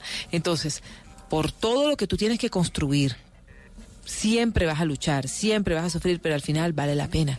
Vale la pena todo el sacrificio y todo el esfuerzo. Entonces voy a estar contándole esto a las diferentes mujeres de Colombia. Así termina el año. Así termino el año, así inicio también el otro año. Yo cierro el ciclo eh, con el libro y arranco a las conferencias. Es, eh, es un proyecto lindo que tenemos y que, bueno, esperemos, esperemos que salga adelante con eso, porque yo estoy llena de retos. Yo eh, Hay una película en la que yo participo que no ha salido todavía. ¿En serio? sí. Carajo. ¿Y cuál es el papel? Aunque no haya salido, aunque no nos pueda adelantar mucho, pero hace el papel de qué? Te diva Yesurún, gracias. Diva Yesurum como Diva, Diva Yesurum. Yesurún. Bueno, pero eso... Eh, viene mi proyecto, viene, estamos trabajando en la novela de los hermanos Zuleta, que viene para el otro año. Además, ¿tú crees que es cosita fácil mantener esos dos programas de número uno? Se dice de mi expediente final. Eso es teso. Eso Claro, es un trabajo grandísimo. Trabajo grandísimo. Bueno, ¿y qué feedback ha recibido de la gente que ha leído su libro? Ay, todo el mundo me dice, Diva, yo no pensé que a ti te fuera la vida eso, yo pensé que tuviera mucho más fácil. Diva, ¿sabes qué? Me pasó lo mismo. Diva, a mí también me abandonó mi papá cuando yo era una niña. Diva, ¿sabes? Este, a, a mí, a mí también me pegó mi novio, a mí tampoco creían.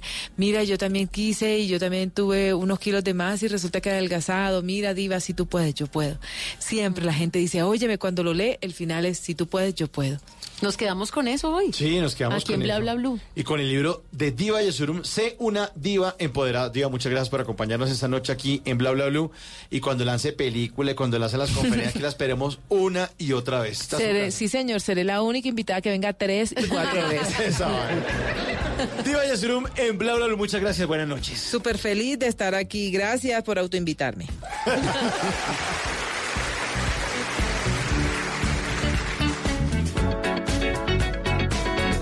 like the legend of the phoenix. Ends with beginnings.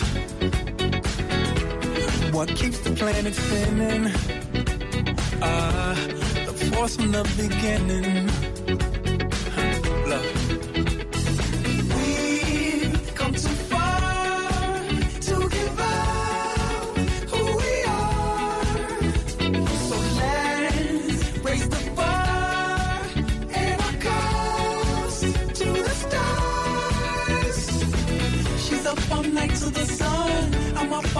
Get some. She's up all night for good fun.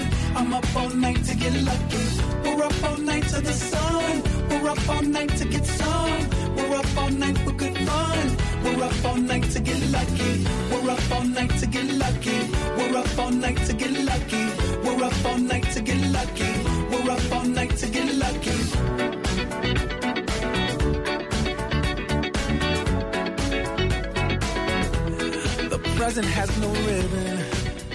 ¿Qué se requiere para una buena conversación? Un buen tema, un buen ambiente, buenos interlocutores, preguntarles a los que saben y dejar que todos expresen su opinión. Cada noche encontraremos los ingredientes necesarios para las mejores conversaciones en Bla Bla Blue. La manera ideal de terminar el día y comenzar uno nuevo. Bla Bla Blue. Conversaciones para gente despierta. De lunes a jueves desde las 10 de la noche. Blue Radio crece. Blue Radio y bluradio.com. La nueva alternativa. Voces y sonidos de Colombia y el mundo en Blue Radio y bluradio.com, porque la verdad es de todos. Bienvenidos, son las 11 de la noche y 3 minutos. Soy Carlos Anabria, gracias por estar con nosotros. Aquí estamos acompañándolo en Blue Radio con historias y noticias. Mucha atención que hace minutos llegó a la ciudad de Barranquilla la hija de Aida Merlano tras quedar en libertad. Entregó declaraciones a los periodistas y el micrófono de Blue Radio está allí en el aeropuerto Ernesto Cortizos con Ingel de la Rosa. Ingel, buenas noches.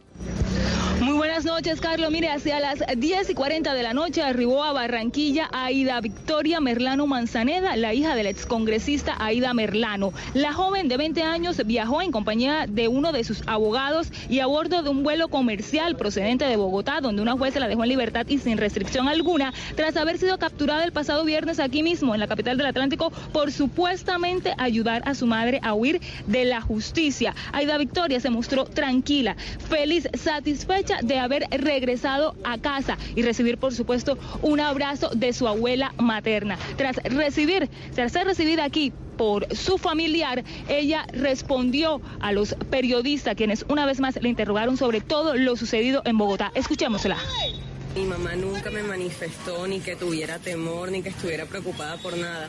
Yo creo que si ella sabía algo y si alguien estaba buscando eh, pues para acabar con su vida o ella temía, jamás me lo iba a mencionar y tampoco a mi hermano, de pronto para no asustarnos o alertarnos. Eh, ella me hablaba de muchas cosas, pero nada tenía que ver ni con estar atemorizada por su vida, ni con ganas de huir, ni nada. Eh, en los momentos en los que ella más triste estuvo, mi preocupación fue que intentara acabar con su vida, pero nunca pensé que se fuera a escapar. Cuida a tu hermanito, ya sabes que tienes que estar pendiente. Y yo le decía, bueno, pórtate bien, ojo. ¿qué conversación has tenido con tu hermano? ¿Qué te ha dicho tu hermano a raíz de toda esta situación que viviste en Bogotá? Yo no me he comunicado con mi hermano porque de las cosas que me imputaba el señor fiscal era la utilización de menores para la comisión de un delito. Entonces evité comunicarme con mi hermano, aunque lo amo y estaba preocupada por él, eh, precisamente para, mm, para que eso no significara un problema para el juicio. ¿Qué lectura le das tú al hecho? Tú sabes que quien Aida, Aida Victoria Merlano Manzaneda a esa hora va rumbo a su casa aquí en Barranquilla. Dice que va a descansar y que lo que más agradece en estos momentos es poder volver a su tierra, que extrañó increíblemente en solo tres días el calor de esta ciudad. Extrañó estar en su casa. Incluso dijo que uno de los beneficios que increíblemente jamás pensó que se tratara de un beneficio que ahora va a disfrutar es hasta tener un baño propio. Esta información a esa hora desde Barranquilla. Ingel de la Rosa, Blue Radio. Gracias, Ingel, por esa información. Estamos atentos sobre todo al desarrollo que va a tener en los eh, tribunales, en los estrados judiciales, el caso de Aida Merlanos. Pasamos a otras noticias. En la Bogotá, la Superintendencia de Salud ordenó la liquidación de la EPS MD Salud. María Pía Volgemuth. Buenas noches. De la misma manera que sucedió con Cruz Blanca ayer, la Superintendencia de Salud también ordenó la liquidación total y la revocatoria forzosa de Salud EPS, que tiene mucha atención, 448.994 afiliados, es decir, son más que Cruz Blanca, que tiene alrededor de 312.000. Esta opera en Córdoba, Antioquia, Boyacá, Santander, Cesar, Magdalena, Bolívar, Chocó y Sucre. ¿Y por qué? Pues algunos de los hallazgos de la Superintendencia que tenía a la EPS en medida de vigilancia desde 2013 son que no tiene servicios de oncología, hematología, quimioterapia y radioterapia, solo un 23% de la atención en unidades de cuidados intensivos de pediátrica y neonatal y del 61% para la UCI de adultos. Hasta el 31 de octubre, Salud deberá garantizar la completa prestación del servicio a sus afiliados, al igual que sucede con Cruz Blanca. Y a partir del 1 de noviembre, ellos pasarán a otras entidades designadas por el Ministerio de Salud. Salud. María Pía Volgemut, Blue Radio. Noticias contra reloj en Blue Radio. A las 11 de la noche y 7 minutos, noticia en desarrollo en el Reino Unido, donde el gobierno de Boris Johnson dio a entender que la negociación sobre el llamado Brexit está a punto de fracasar y culpa a la Unión Europea de esta situación. Los líderes europeos se reunirán el próximo 17 y 18 de octubre y hasta el final de esta semana tienen plazo, por lo menos en la contraparte británica, de considerar si hay una base para un acuerdo para la salida de la Unión Europea. La cifra, solo 10 departamentos de Colombia alcanzan el mínimo de profesionales de la salud por cada 10.000 habitantes, según el Centro de Pensamiento Así Vamos en Salud. Y estamos atentos a la violencia en Afganistán, donde en las últimas horas un atentado en una universidad dejó 23 estudiantes heridos. Todas estas noticias y mucho más en blurradio.com. Ustedes sigan con nosotros en Bla Bla Blue. El mundo está en tu mano. Escúchalo. Noticias de Colombia y el mundo a partir de este momento. Léelo, entiéndelo, pero también opina. Con respecto a la pregunta del día. Comenta. Yo pienso que ese código. Critica. Y sí, pienso que. Felicita. Vean que el pueblo lo está En respaldando. el fanpage de Blue Radio en Facebook tienes el mundo y un espacio para que compartas lo que sientes. Búscanos como Blue Radio en Facebook. Tú tienes mucho que decirle al mundo, porque en Blue Radio respetamos las diferencias. Blue Radio, la nueva alternativa. Estás escuchando Blue Radio, un país lleno de positivismo, un país que dice siempre se puede. Banco Popular. Soy Marta Vélez y cuando dicen que el palo no está para cucharas, yo veo que con él puedo hacer un juguete, una mesa y hasta una bicicleta. Siempre se puede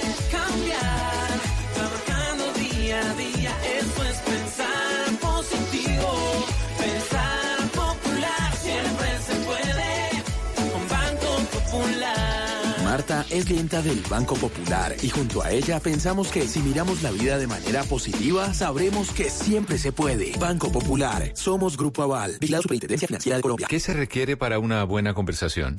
Un buen tema, un buen ambiente, buenos interlocutores, preguntarle a los que saben y dejar que todos expresen su opinión. Cada noche encontraremos los ingredientes necesarios para las mejores conversaciones en Bla Bla Blue. La manera ideal de terminar el día y comenzar uno nuevo. Bla Bla Blue. Conversaciones para gente despierta. Balvin. Colombia. Esto es para ustedes. Ella está solita y yo ando solo. Ella dice que sabe quién soy, pero no la conozco. Hoy se puso bonita pa' que yo la viera. Y me dice que si la recuerda hacemos lo que quiera. Acércate, acércate un poco más, que así de lejos no logramos nada. Si te pegas puedes ayudar a que yo te recuerde. Acércate, acércate un poco más, que así de lejos no logramos nada. Si te pegas puedes ayudar a que yo te recuerde. Yeah, yeah, yeah, yeah. Ey, qué pena. Tu nombre no, pero tu cara me suena. Salgamos ya de este dilema. Que yo no lo recuerde, no te quita lo buena. Qué pena. Tu nombre no, pero tu cara me suena. Salgamos ya de este dilema. De todas las chimbitas, tú eres la más buena. Disculpa que no te recuerde. Pero tu amiga ya me dijo todo y tengo la verde. No me enamoro porque el que se enamora pierde. Entonces viniste acá solo para verme. Me tienes ganas y de lejos sé. Súbele al bajo pa' poder meterle. Con un bla bla bla pa' que yo me acuerde. A mí todos los Me tienes ganas y de lejos sé. Súbele al bajo pa' poder meterle. Con un bla bla bla pa' que yo me acuerde. Pa' mí todos los días son viernes. Ey, qué pena. Tu nombre no, pero tu cara me suena. Salgamos ya de este dilema. De todas las chimbitas, tú eres Y así arranca buena. esta segunda hora de Bla Bla Bla. Ah, la chimbita que se... ¿Qué Es, es una, es, una fra- es una frase muy linda. De todas las chimbitas, tú eres la más buena. ¿Qué es esa usted la tiene que dedicar. Expresiones. Simón Andrés, ¿qué son esas Uy, expresiones? Simón Andrés. ¿Usted por qué se refiere a esa muchacha como chimbita? Como la chimbita. ¿por qué no? Ah, no mami, es que una chimbita. Ah, no es que para decirle Lucila, mejor le digo la Sí, chimbita. La chimbita. Porque, porque eh, ahí existe existen dos casos. Usted dice chimbita porque el que es chimbita es chimbita, o sea, que es che- el que es chévere, chévere. Chévere, chévere. Y la chimbita, pues la chimbita es como Como, como la chimbita, como el cuentico. Ah, o sea, bueno. porque usted tiene como, está como la novia, o el parche, o el cuento, o la amante, sino que usted dice, no, pues la chimbita. Esa es la nueva que apareció, ya no hay amigo, obvio, sino chimbita. No, sí, la chimbita. ¿Qué tal? Pero lo bueno La es que la chimbita que es una canción- chimbita. La canción está muy bien. Sí. Dos colombianos, ambos muy exitosos. Eh, es la primera vez que hacen una canción 100% juntos porque ya habían participado como en un remix.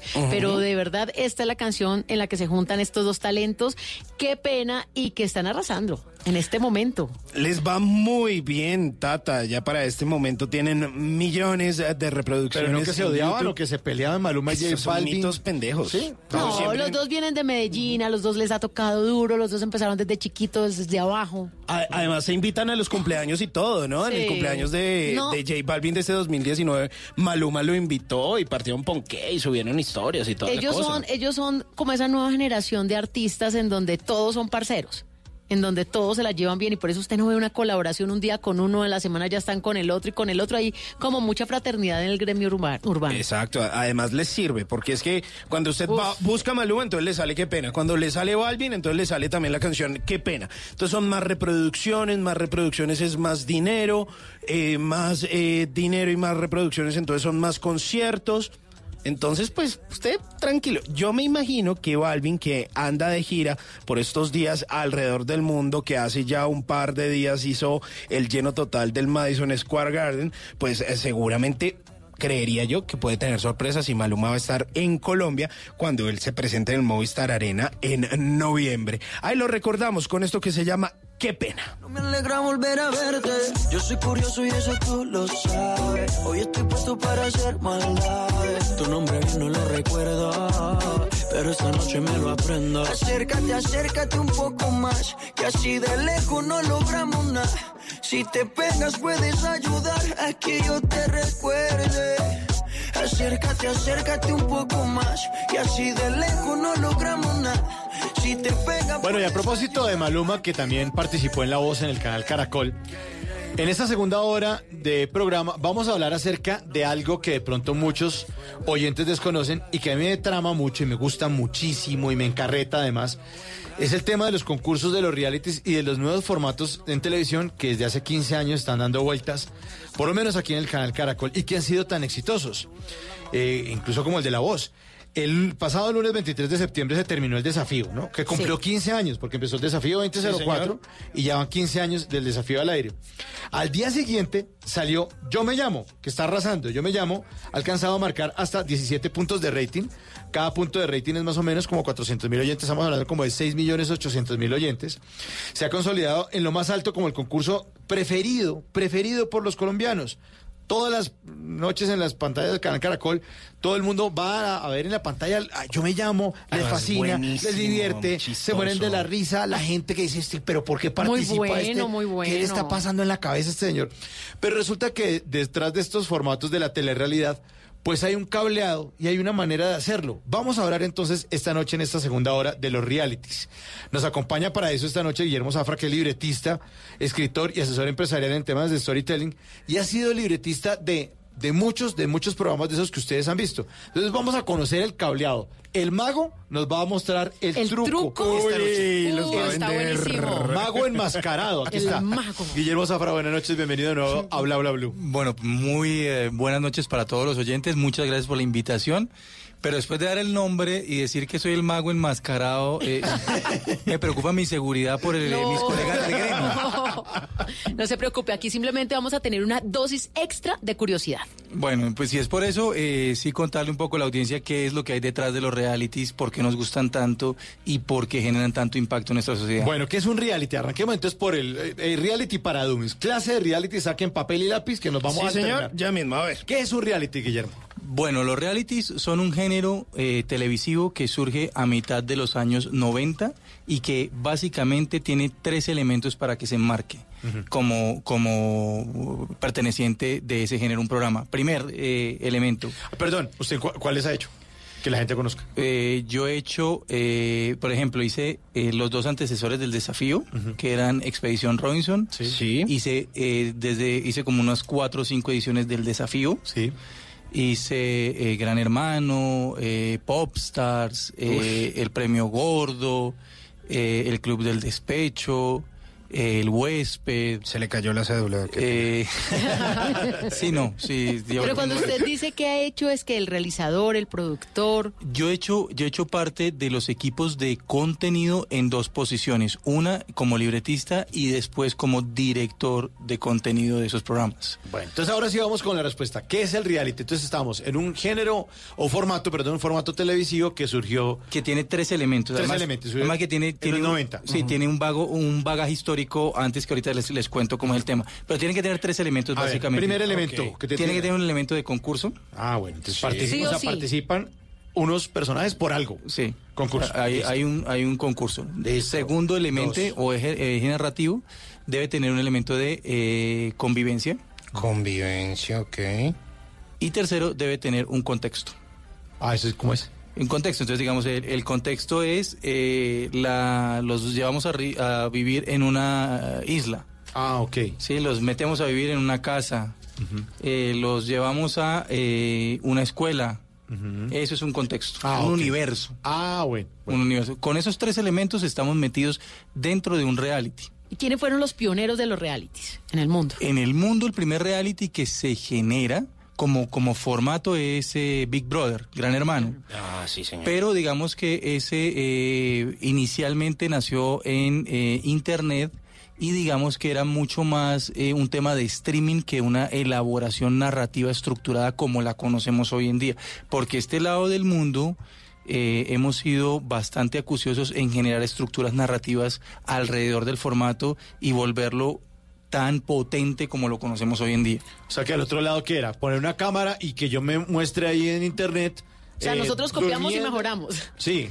No, digamos que en ese caso nosotros no copiamos porque nosotros adquirimos los derechos de esos, de esos formatos y aquí lo que hicimos es, de acuerdo a la lectura de nuestro consumo televisivo, hicimos los ajustes que finalmente terminaron siendo un gran aporte para el género. Claro, entonces no es que, uy, eso están chimbiando las, chiviando las ideas, las trajeron. No.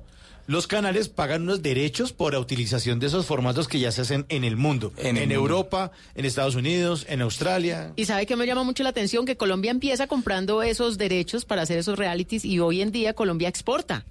Exporta no solamente formatos creados, porque digamos, hoy en día se ha diver- diversificado mucho y ya tener originalidad como tal es, es bastante complejo, eh, sino que tenemos varias opciones en, en la generación de formatos y al mismo tiempo genera, eh, exportamos la dinámica narrativa con la cual se hacen los los formatos, porque aquí fue donde arrancamos con el tema de pasarlos de ser episódicos, o sea, de una emisión Ajá. diaria Mm, o una emisión semanal a tener emisiones eh, diarias. Ah, claro, porque los formatos en el mundo eran de temporada, 13 capítulos. Entonces era, lo daban un día a la semana. En, en cambio aquí en Colombia como que los colombianizamos y dijimos, no, no, no. Todos los días. De lunes a viernes, capítulo. Capítulo. Y eso fue... fue, Y fue los un- domingos ya ahí es... la emisión central. Eso fue un carambolazo y básicamente lo que hicimos de la primera a la segunda vez que emitimos un, un reality en el país, lo que hicimos fue eh, trabajar sobre la, la estructura del melodrama. ¿Sí? Y generar una estructura del melodrama. ¿Qué es la estructura del melodrama? La estructura de la telenovela. Y a partir de esa estructura narrativa logramos generar un proceso de entre 90 y 105 capítulos al comienzo, en los primeros 4 o 5 años de, de reality en Colombia, porque después pasamos a formatos de 70 y 60 capítulos de emisión. Que eso es una forma, de, de- además de hacerlo comercial, ¿no? O sea, de- de que se pueda ejecutar a nivel de presupuesto. Porque tengo entendido que valen mucha plata los derechos de una, de una producción de estas. Pues digamos que en términos de, de los presupuestos que se manejan en televisión, pero sobre todo de cómo eh, se genera el proceso de retorno de la inversión, los reality son mucho más eficientes que la producción de ficción. Porque si bien es cierto que se gasta una gran cantidad de dinero en un periodo corto, también es cierto que en un periodo muy corto el programa se está emitiendo y se está obteniendo el retorno de la inversión. Bueno, eh, Instrucciones para hacer un reality. Entonces, si está un oyente y dice, yo como que me voy a hacer un reality porque me compré tres cámaras y voy a grabar. ¿Qué tiene que, ¿En qué tiene que pensar? Tiene que pensar en, pensar en varias cosas, ¿sí? Eh, y hay una cosa que, que vale la pena decirle a, a los televidentes y que en muchos de A los... los oyentes. Eh, perdón, a los eh, oyentes. y eh, que en muchos de, los, de las eh, charlas en las que participo aclaro, y es que muchas veces eh, a los realities se le dio palo porque diciendo, ay, claro, ponen a la, a la gente a hacer... eh, tal cosa, le están diciendo lo que tienen que, que hacer. Ustedes O- manipulan lo que pasa ahí, maldita sea, mentirosos. primero que todo es un programa de televisión.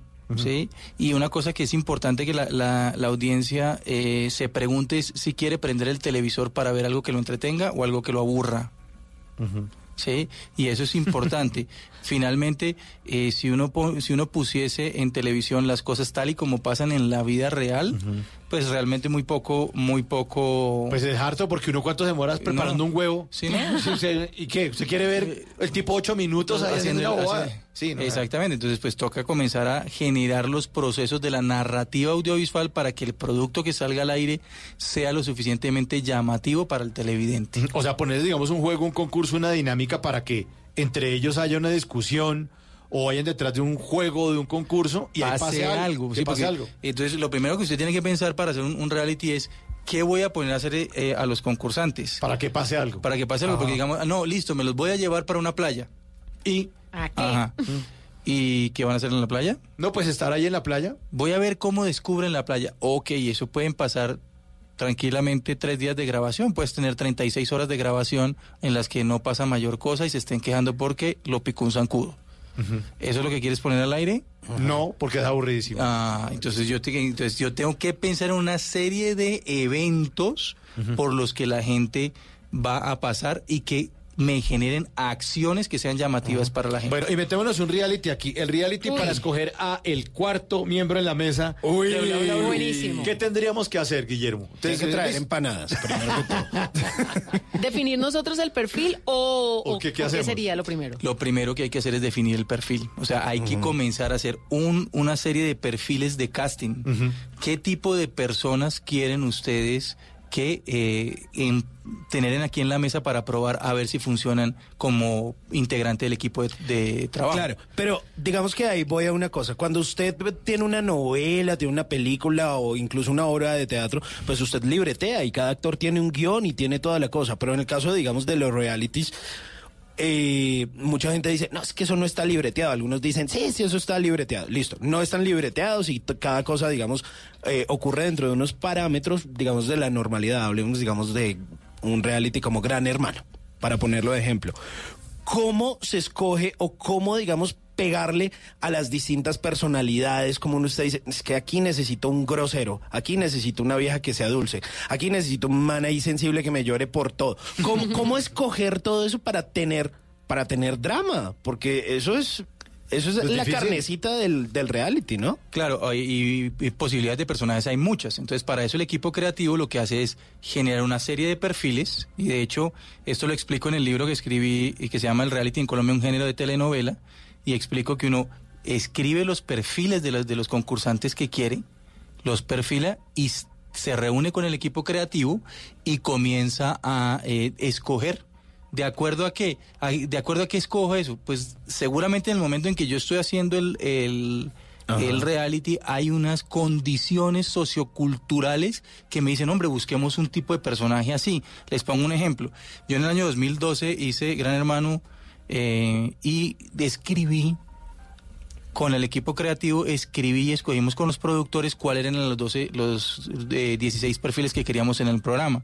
Entre ellos, ¿qué se quería? Se quería a eh, una persona homosexual, se quería a un expresidiario, se quería a... eh, Querían un- era generar polémica al interior de esa casa. Queríamos Que pasara algo. Así de simple. Queríamos a una persona que estuviera, que hubiese participado en política o que fuese un político, ¿sí? Y eso no es, no es que yo esté libreteando y voy a traer a una persona y decir, usted va a ser el político. No, No, sea políticos hay es. allá afuera. No se les olvide que todo lo de narrativa, todo lo que creamos, quienes generamos contenido, hacemos parte de la vida hacemos parte de esta sociedad y todo lo que creamos sale a partir de lo que conocemos, lo que vivimos y lo que experimentamos. Ajá. Entonces, Bueno, más adelante entonces estaremos elaborando aquí un micro reality a ver si nos funciona el ejemplo aquí en Ay, Bla Bla Dios Blue. mío, qué nervios. Ay, usted, ay, de Pues pronto ojalá me salve. usted lo que quiere es que eh, eh, sea un casting femenino. Eh, me parece importante. Oiga, a mí también me parece Si- importante. Si es entre los 25 y los 32, Ah. me, me sirve. Pero uno sí puede hacer un casting o un reality para buscarle novia a Simón, por ejemplo. Podríamos, sí. Ese es más También, efectivo. The Bachelor era eso. Ay, sí, claro. señor. Hay de todo tipo de formatos. Guillermo, ¿cuál ha sido el reality más exitoso en la historia de Colombia? El más exitoso en términos de rating, eh, el desafío. Ay, es El nuestro- desafío. Y Bla Bla Blue, el reality, ya van a ver. Aquí música, música de este tipo de evento de, o de formatos televisivos. Rolling in the Deep de Miranda, participante de La Voz Colombia.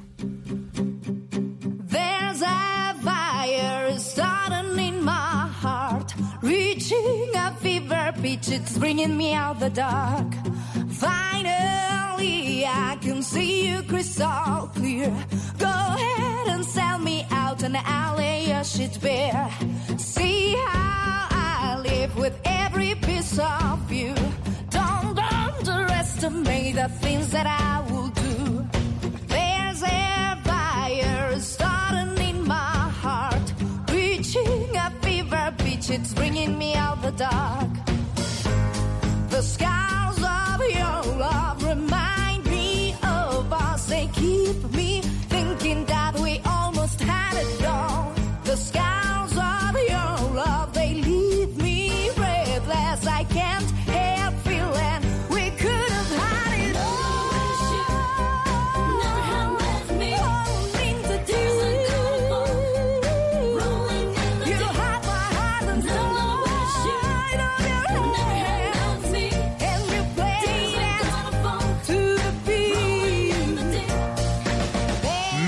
Miranda, en el 2009 se ganó 300 millones de pesos en La Voz Colombia. La Voz Colombia eh, la seleccionó eh, Ricardo Montaner como entrenador. Imagínese uno al lado de Ricardo Montaner. No, la pues, preparación. le aprende todo. Sí, además pudo compartir escenario con Carlos Vives, con Alejandro Sanz en la Feria de Manizales. Miranda, exitosísima, pero después como que ya no, nos sacó un álbum y ya no.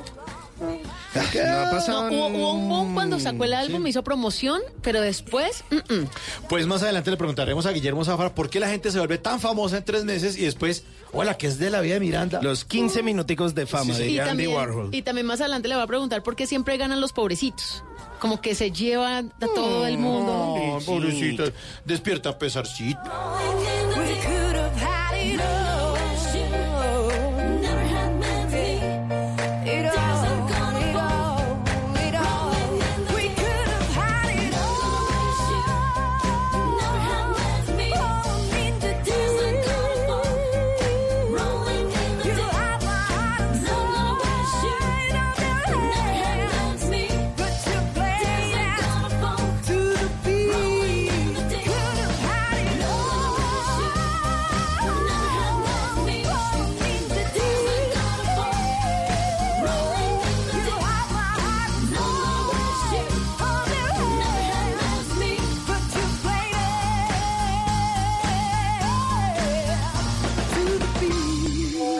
Planes hay?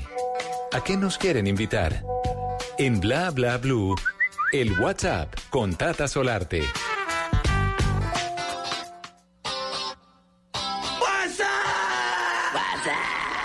¿Qué le aparece en el WhatsApp, Tata? ¿Dónde nos invitan? ¿Qué hay que hacer? Los invito a Jordano. Ah, lo máximo. Jordano. concierto. Además es un sábado, no tiene pretexto. 30 de noviembre. No le digo que en noviembre hay muchos eventos. Qué bueno. 30 de noviembre, 8 de la noche, Teatro ABC, el que está ubicado en la calle 104 con 17 en la ciudad de Bogotá. Confirmadísimo, Jordano. Y este es un concierto Buenísimo. de esos que reúne a varias generaciones. Porque usted, Simón, puede disfrutar de la música de Jordano con su Me mamá, gusta. con su tía, con su amiga. Me parece súper bonito. pony. Con el pony. Yo a veces pongo al pony a escuchar Giordano. Además, creo que no estoy como tan desactualizado. Giordano fue uno de los artistas que hizo parte del concierto de conciertos de 1988. Yo Sí, nací en el estuvo ahí. 89, tengo 30 y todavía hay unas vainas, manantial de amor, bueno, todas esas Manantial canciones. de corazón. Manantial. Es, es mi cover. ¿Qué es, un Es cover? mi cover. Usted canta mal y todo el mundo, uy, me encontré un man en el concierto, es que el manantial de amor, manantial de me, corazón. a mí me llamó mucho la atención eh, de este cantante Giordano, pues que ya tiene eh, muchísimos años en la industria musical. Tiene ya 67 años el de sí, vida. Sí, sí. Pero resulta que eh, en Chile, por ejemplo, eh, presentó por primera vez su show. Imagínense, y estoy hablando, ¿De hace poquito o qué? ya le estoy hablando de- del pasado 18 de septiembre. ¿Por primera Por vez? primera Mes y vez. pico. Entonces uno dice. ¿Jordano "Wow, nunca había ido? No. Ni a Viña del Mar ni nada. No. ¿Y esa vaina? Bueno, Pareció muy raro. raro. Me pongo triste como perrito Jordan. Además, no, pero sabe, además me alegra mucho por Jordano porque él estuvo muy enfermo Sí. hace eh, ya un par de años eh, y e incluso en Gaira muchos artistas colombianos se estuvieron reuniendo, esto abanderado por Carlos Vives, eh, para reunir fondos para Ay, poder tratar la salud de Jordano y Gaira, qué bueno que, vuelva sitio- de gira. En un sitio de Bogotá, para Sí, los, señor. que, los oyentes de fuera de Bogotá, es un negocio que tiene Carlos Vives con el hermano, con Guillo Vives, y es un restaurante donde hacen show, tiene escenario. Es muy muy, bueno. muy bueno. Cuando vengan a Bogotá, pregunten dónde es Gaira y de pronto un día se encuentran con Carlos Vives ahí. Ah, sí, porque a ¿qué veces, pasa? a veces Claro. va y canta. Claro, y de ahí salió también Martina la Peligrosa. ¿Se Ah, acuerda bueno, que ella era sí. corista de, de Gaira? Y de ahí salió una vez eh, Simón, con un poco de tragos en la cabeza. Ah, no, sale todos los fines de Y salí, semana. y, y salí solo porque me dejaron en Bueno, visto. entonces nos programamos con Jordano. Sí, 30 de noviembre, ¿no? 30 de noviembre, Teatro ABC.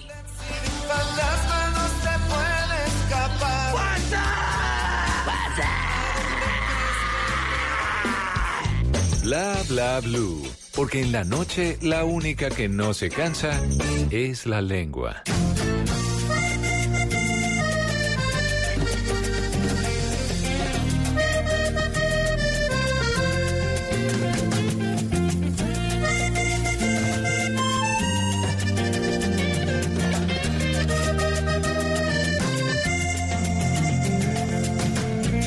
Voy a doblar mi corazón. Voy a templar el alma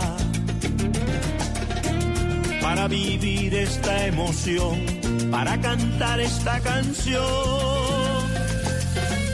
Voy a vivir del sol, del agua, de la noche y la madrugada,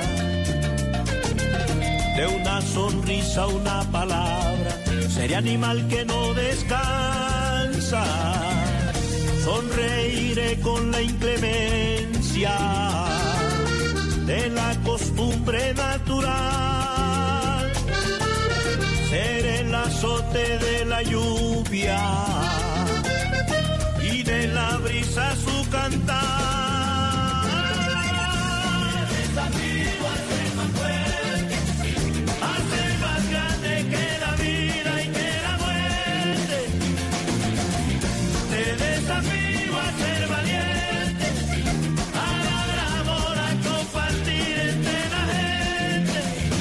Desafío de Iván Villazón. Esta noche estamos hablando en Bla Bla Bla en esta segunda hora de programa acerca de instrucciones para hacer un reality. Querido oyente, si quiere hacer un reality, párale bolas porque estamos con un erudito en este tema. Nos acompaña esta noche Guillermo Zafra, eh, que ya lo hemos tenido en otras ediciones aquí de Bla Bla Blue.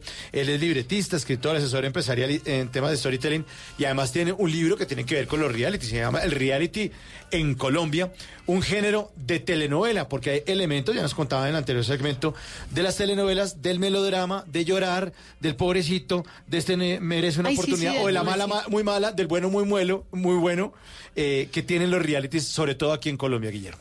Sí, así es. Y finalmente lo que hicimos con ese, eh, con el hecho de alargar esto es que eh, cuando sale el reality, al comienzo se cree que es eh, el tema de un concurso y los concursos por lo general eran episódicos. Se invitaba a un grupo de personas y ese grupo de personas, eh, digamos que hacían las actividades, los juegos o 100 contestaban. colombianos dicen con calero. Exacto. Y ya, y se acabó. Y se acabó. Y, ese, y el eh, Pepito, Juanita y, y Mauricio participan en ese capítulo y se van y, se desaparecen. En los realities, no. El grupo de personas que protagonizan el programa van a estar al aire un, un tiempo importante. Por eso es tan, tan necesario montar una estructura dramatúrgica que cuente historias. Bueno, eh, Tata tenía una pregunta que Sí. por qué siempre ganan los ¿Por que ganan. por ¿Qué- qué se le meten a uno al corazón esas personas que, pobrecitos, que generan lástima y, y al final, en la mayoría de estos desafíos han ganado, en los que dependen del público? Eh, Es porque es un tema idiosincrático, un idiosincrático. Nosotros como sociedad tendemos a cobijar al desprotegido y por eso generalmente gana ese tipo de personaje desde que llegue al- a la instancia final del programa.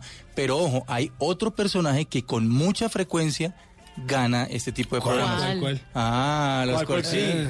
que ha ganado programas, ya que ha ganado el desafío. La rata, el cizañero. No. ¿No? El que no se La nota rata. nunca. La reina. ¿Qué? ¿La qué? La reina.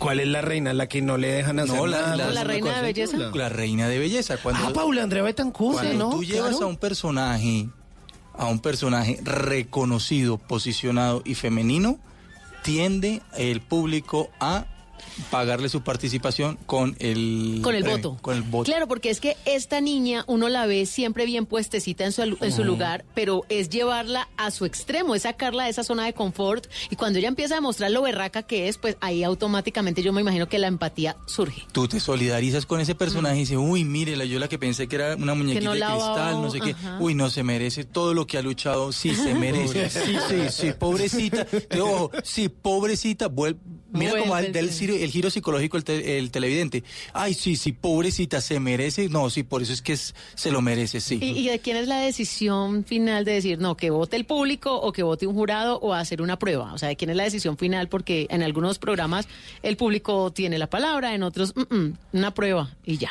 Eh, depende mucho de, la- de las circunstancias, digamos que eh, haya, de la lectura que haga el, el canal productor, los productores, de qué es lo más conveniente para el programa, si integrar a los a la audiencia, si de pronto eh, por, por esquemas de producción definitivamente se va a hacer una final cerrada que se va a pregrabar. Eh, hay una serie de consideraciones de de producción, de cronogramas que determinan si se da la participación o no del público. Bueno, hablemos del casting. Estamos planteando el caso hipotético de conseguir un tercer miembro de la mesa de bla bla bla. Cuarto, cuarto. Un cuarto miembro, somos tres. No, pues cuarto. sí, me tienen que decir algo. No, no, no, no, no, cuarto, cuarto. no. Entonces, eh, hablemos del casting. ¿Quién cabe y quién no cabe en un programa como estos? Ahí entonces, dependiendo de, lo, que- de la lectura que uno haga de las condiciones eh, sociales que hay en el momento, uno comienza a decir, oiga, eh, invitemos a, eh, a este casting, a este tipo de, de personajes. Entonces uno define rápidamente ese tipo de personajes. Les pongo un, un ejemplo y lo voy a arrancar con una pregunta. En este momento, en el año 2019, ¿ustedes a quién creen que sería un prototipo, un perfil de personaje que debiéramos salir a buscar en cast- eh, de casting? A un trans. A un trans, por ejemplo. de una. Porque Yo quisiera este- ver a Juan Piz González pasando trabajo. Claro, necesitaríamos a un influencer. Claro, sí, claro. un, youtuber. Ah, ok, youtuber, lo hacemos genérico. youtuber, Listo. instagramer, eh, eh, travel blogger, ¿cómo es que no sé, no sé el término del travel blogger? Es que le dicen ahora. Sí, que, que se la pasa viajando. Entonces, ah, ¿por qué? Porque ese tipo de, ese tipo de, de íconos se han vuelto que van impactando, han ido impactando muchísimo nuestra, nuestra condición social actual, entonces es necesario traerlos acá porque lo que queremos es volvernos referente de quien nos escucha, ¿sí? Volvernos referente de quien nos escucha. Es como, eh, ¿qué otro tipo de personaje les gustaría probar? Ya que hay unos guerrilleros que se desmovilizaron, de pronto un, un Santrich, pero no, que, que no se nos vuele de la casa estudio. Pero digamos que usted lo van a tener aquí en, en, la, en la emisora haciéndole pruebas. Sí, aquí los encerramos. Aquí en el estudio de bla, bla, bla. Entonces habría que traer a un, a un personaje de esa línea para que nos comience a, contar un poco de su historia. ¿Y eso qué es lo que va a hacer? Le va a dar variedad, le va a dar contenido y al mismo tiempo le va a dar una cosa supremamente importante a cualquier ejercicio de estudio, es Ajá. referenciación. ¿Qué significa la referenciación? Es el proceso de identificación del televidente o la audiencia en este caso con lo que están escuchando, con las personas que les están poniendo frente al micrófono y que les, les genera el interés de escucharlos. O sea, que, o sea, que tenga cosas que uno le- que, que sean parecidas a uno. Y sea- Digamos, yo... a uno o, gusta- al- o a las expectativas que uno tiene. Yo también traería una modelo webcam. Una guerrerita de Dios. Claro, una mujer. De un segura- deportista. seguramente sí. ¿Sí, un deportista? Fíjate que Me encanta. sí, claro. ¿El apellido y- Cabal o Fará? Ay. ¿Por qué me leyeron la mente? Bueno, Pero tiene. Falcao también puede ser el apellido. Di- Yo, por ejemplo, me traería a un emprendedor. Ah, claro. De- que tenga alguna aplicación, alguna en la que le esté yendo bien, yo me traería a hacerle la prueba al personaje. Sí, que son como las personas que están de moda o que están en la sociedad como ahí presentes y uno las pone al aire en televisión o en este reality de bla bla bla. Y que representan el anhelo, la intención o el proceso de muchos de los oyentes. Sí, el anhelo porque, ah, yo sí, yo quiero ser eh, modelo webcam. O, eh, o la, el proceso es porque, bueno, yo estoy emprendiendo. O, o el, o el sueño es porque, hijo de pucha, yo aquí he dado estos pasos y voy para adelante y necesito que, que, mm, que este proceso se consolide. ¿Sabe quién también metería yo en ese, en ¿A ese, quién? a un speaker motivacional? Ah, claro. Sí, sí, sí, sí, sí. Entonces yo lo traería aquí a ver que... A un chistoso, a un humorista. A un humorista también. Sí, también. A un humorista. lo comediante funcionario. Sí, sí, sí, también. Ah, y bueno, si usted le quiere meter drama, que metamos, eh, obviamente, personas del común no tan reconocidas.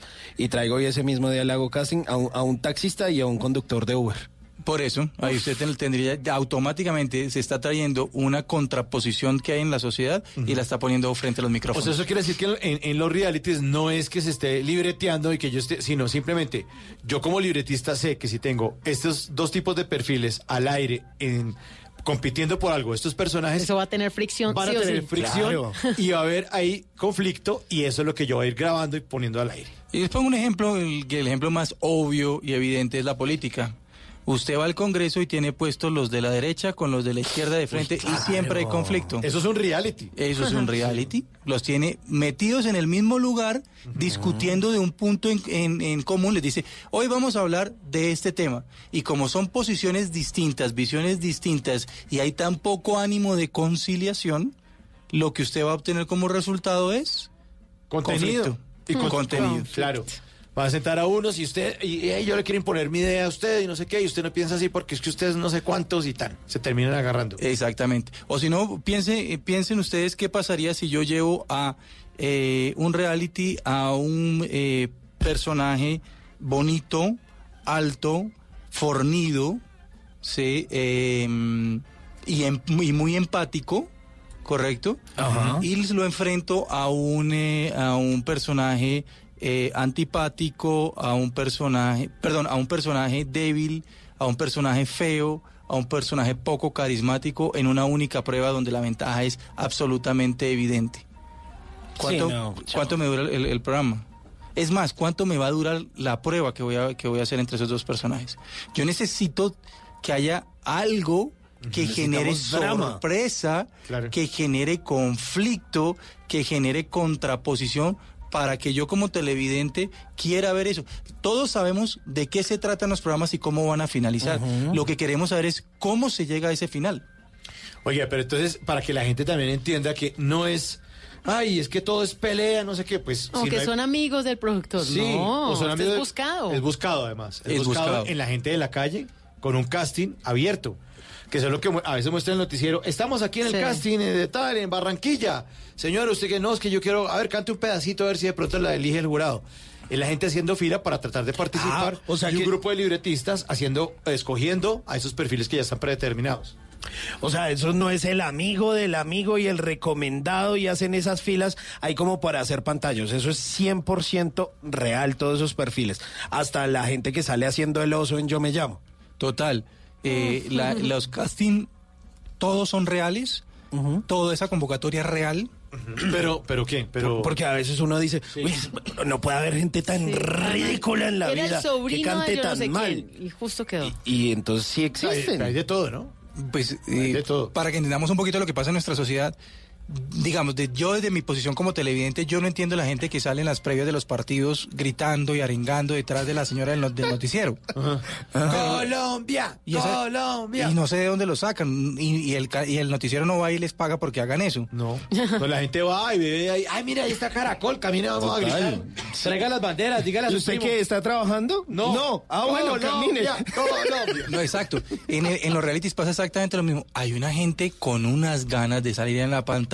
No, y además porque si usted es afinado y usted canta, o usted es un imitador, pues usted vaya a hacer cola Yo Me Llamo, ¿o no? O simplemente Pues yo usted... voy a hacer cola, y que- o, que- digamos, digamos, si yo no tuve, eh, la vida no me hubiera regalado la oportunidad de trabajar en, en la televisión y de haber conocido a tanta gente, seguramente eh, habría hecho eh, el oso por ir a conocer a, no sé, a, a Valerie.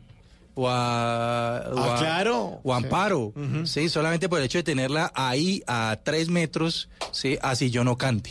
Bueno, aquí está otra de las participantes de La Voz. Esta es Nina Díaz con una versión de Sabor a mí.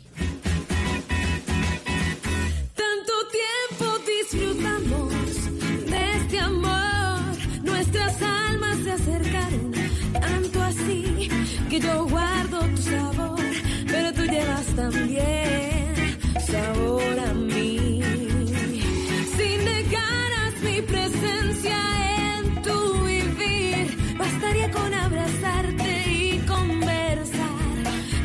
yo te di que por fuerza tienes ya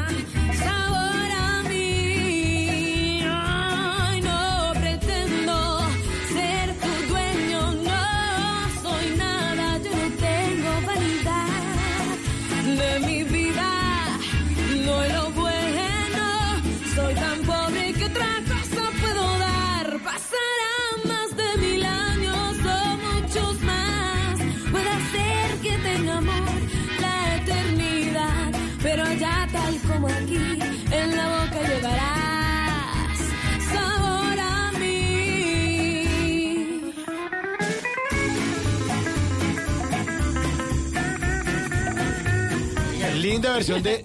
de Sí, de Ni- Nina Sabor Díaz. a mí. Nina Díaz, Sabor a mí. Una canción maravillosa que, mire, es una de las canciones más versionadas. Eso debería hacerse en la tatateca. Ay, sí. Ay, sí, sí. No me quite tema. Ay, bueno. No me hagas spoiler. Eso, Mire, mío. versión de los Lobos, de los Panchos, de Luis Miguel, de Messier Periné, bueno, de un montón de artistas. Además, es una canción maravillosa, un bolero increíble. Me increíble. gusta. Muy pronto en La Tatateca. de mi vida. No es lo bueno, soy tan pobre que otra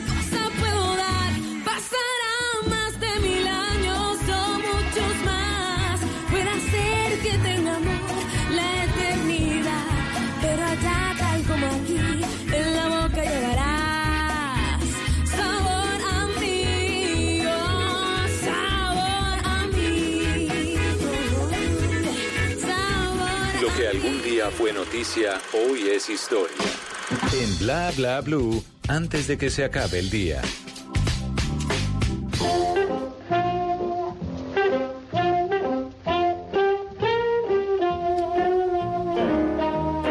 Antes de que se acabe el día, vale la pena recordar que un día como hoy, pero del año 1871, en varios estados del centro norte de los Estados Unidos había una gran sequía, fuertes vientos, altas temperaturas, y eso contribuyó a uno de los peores desastres de incendios forestales de la historia de este país, el gran incendio de Chicago. En los años previos a 1871, Chicago, capital de Illinois de este estado, era una ciudad en plena expansión debido a su estratégica ubicación y sus innumerables fuentes de trabajo. El crecimiento era tan rápido que no había tiempo de establecer reglas o planificación para la construcción. Y así, para el año 1871, Chicago era la ciudad con mayor crecimiento de los Estados Unidos. El gran incendio comenzó en la, comenzó en la noche del 8 de octubre de 1871 en un establo de una familia, cuando, según cuenta la leyenda, una vaca golpeó una lámpara, iniciando así el incendio, aunque la familia siempre negó esta acusación y decían que la vaquita era totalmente inocente. El gran incendio de Chicago fue un desastre en la ciudad, la cual fue tomada por el fuego y fueron destruidos aproximadamente 6 kilómetros cuadrados de la ciudad. En ese entonces era casi que toda Chicago. El desastroso incendio duró tres días y el 8, esto fue del 8 de octubre al 10 de octubre de 1871. Es famoso po- por ser una de las grandes catástrofes estadounidenses, quizá de las más importantes del siglo XIX y en la cual perdieron la vida 300 personas, más de 100 mil quedaron sin hogar y más de 1.700 estructuras fueron destruidas. Antes de que se acabe el día, vale la pena que le haga honor a Chicago. Si alguna vez se va por allá, pues métase a un lugar que se llama One, la primera pizzería estilo Chicago, o simplemente escúchese un jazz o escúchese una big band a escuchar música de Chicago.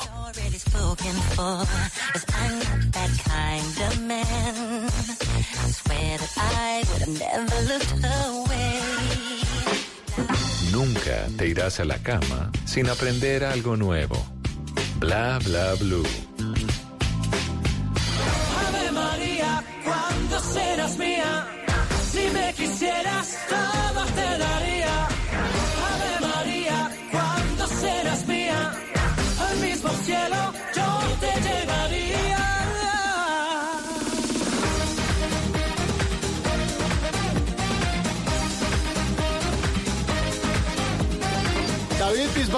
María, David Bisbal, que también fue participante de un programa que se llama Operación Triunfo en el 2001, quedó ahí en, en la primera edición de este reality, de este programa.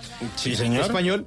Y este se le fue bien, siguió dando hora y siguió sacando muchas canciones que... Hasta eran- novia consiguió y todo, todo. de todo, David Bisbal. Estamos hablando acerca de instrucciones para hacer un reality. Esta noche nos acompaña Guillermo Zafra, libretista, escritor y asesor empresarial. Tiene un libro también que se llama El Reality en Colombia, un género eh, de telenovela. Y este tema a propósito del éxito que tiene Yo Me Llamo. Yo Me Llamo, que marca, ha marcado hasta 17 puntos de rating en las pantallas del canal Caracol, que son casi 7 millones de personas todas las noches prendiendo el televisor y pegados a esto. Estamos tratando de analizar qué funciona, qué no funciona.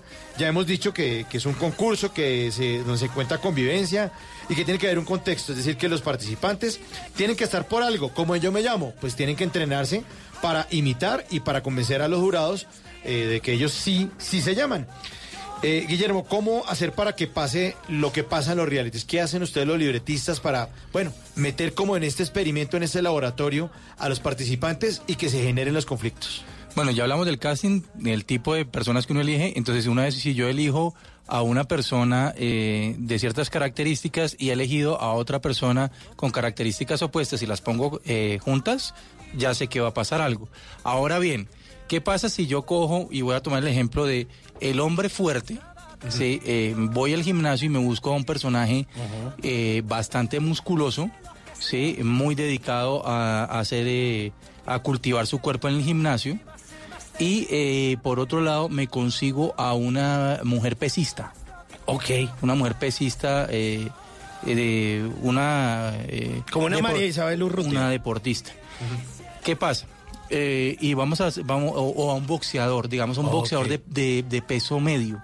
Ok. Que si los pongo a los dos, uno frente al otro, eh, seguramente la, el- la apariencia física del, del hombre del gimnasio va a ser mucho más imponente a la del, a la del boxeador. Pero si aún, eh, eh, aún siendo más, yo diseño una prueba por la que los voy a hacer pasar donde tienen que arrastrar un cajón, como en el desafío, por ejemplo. Sí, que es que uno dice tiene que tener fuerza sí o sí. Bueno, ¿ustedes quién, quién cree que va a superar la, la prueba? ¿Quién la va a ganar? El deportista, el boxeador. El deportista, pero el televidente, ¿quién espera que la gane? El Ah, el gimnasio. gimnasta, sí. Claro, porque nosotros todos los seres humanos comemos de ojo. claro, claro. todos estamos de ojo diciendo, no, este es más fuerte, este es más no sé qué. Pero este del gimnasio es muy torpe en utilizar su cuerpo en la aplicación física, ¿sí? En desplazar algo, a diferencia del boxeador. ¿Correcto? A diferencia que el boxeador que seguramente parte de su entrenamiento es arrastrar cajas, eh, mover sacos, lo que no hace... eh, Claro. Y, Pero ustedes diseñan esa prueba pensando que va a ganar tal persona Estamos estamos para diseñando- equilibrar. diseñando la prueba, está diseñada la prueba eh, para que pase eh, esa prueba, nos ayuda a hacer el giro dramático y en el momento en que enfrentemos a, e- a esos dos tipos de personaje, quien gane sea el que aparentemente es más débil. Claro, y además de eso, si usted eh, estos los realities a veces tienen como unas cápsulas apoyadas contando como la historia de vida. Entonces, si usted pone como, no, es que pobrecito, bien, no sé qué, le ha tocado muy duro, toda la cosa, pues la gente va a votar por el que le ha tocado más duro. Va a apostar, va- porque usted finalmente, ¿qué hace? Uno como televidente, ¿qué hace frente a los programas? Uno está apostando, uno compra el tiquete de alguien, uno quiere que gane sí, uno, se, uno se la juega con esa persona. Ahora, póngale, a- a- eso es en el primer nivel de conflicto. Ahora pongámosle un segundo nivel de conflicto.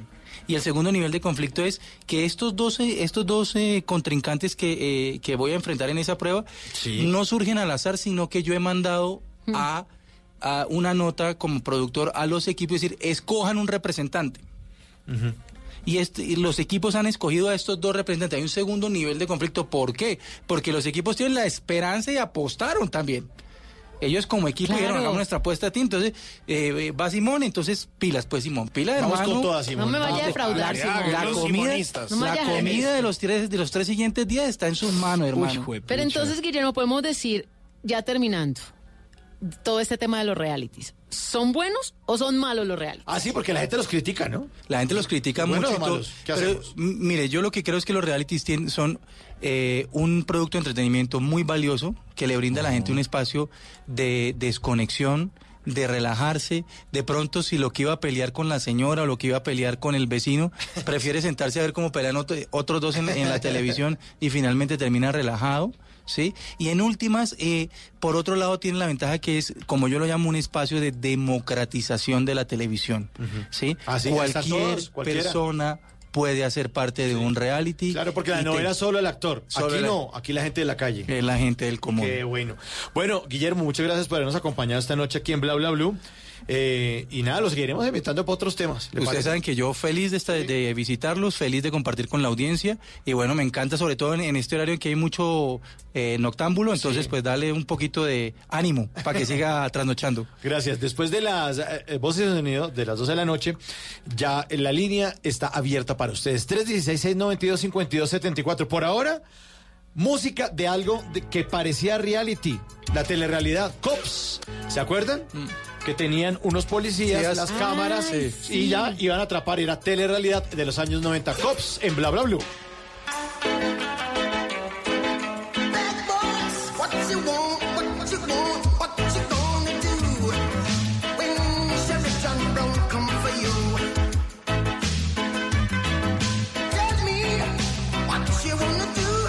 You gonna do? Bad boys, bad boys, what you gonna do? What you gonna do when they come for you? Bad boys, bad boys, what you gonna do? What you gonna do when they come for you? When you were eight and you had bad traits, you go to school and learn the golden rule. So why are you acting like a bloody fool? If you get hot, then you must get cool. Bad boys, bad boys, what you gonna do? What you gonna do when they come for you? Bad boys, bad boys, what you gonna do? What you gonna do when they come for you? You chuck it on that one, you chuck it on this one, you chuck it on your mother and you chuck it on your father, you chuck it on your brother and you chuck it on your sister, you chuck it on that one and you chuck it on me. Bad boys, bad boys.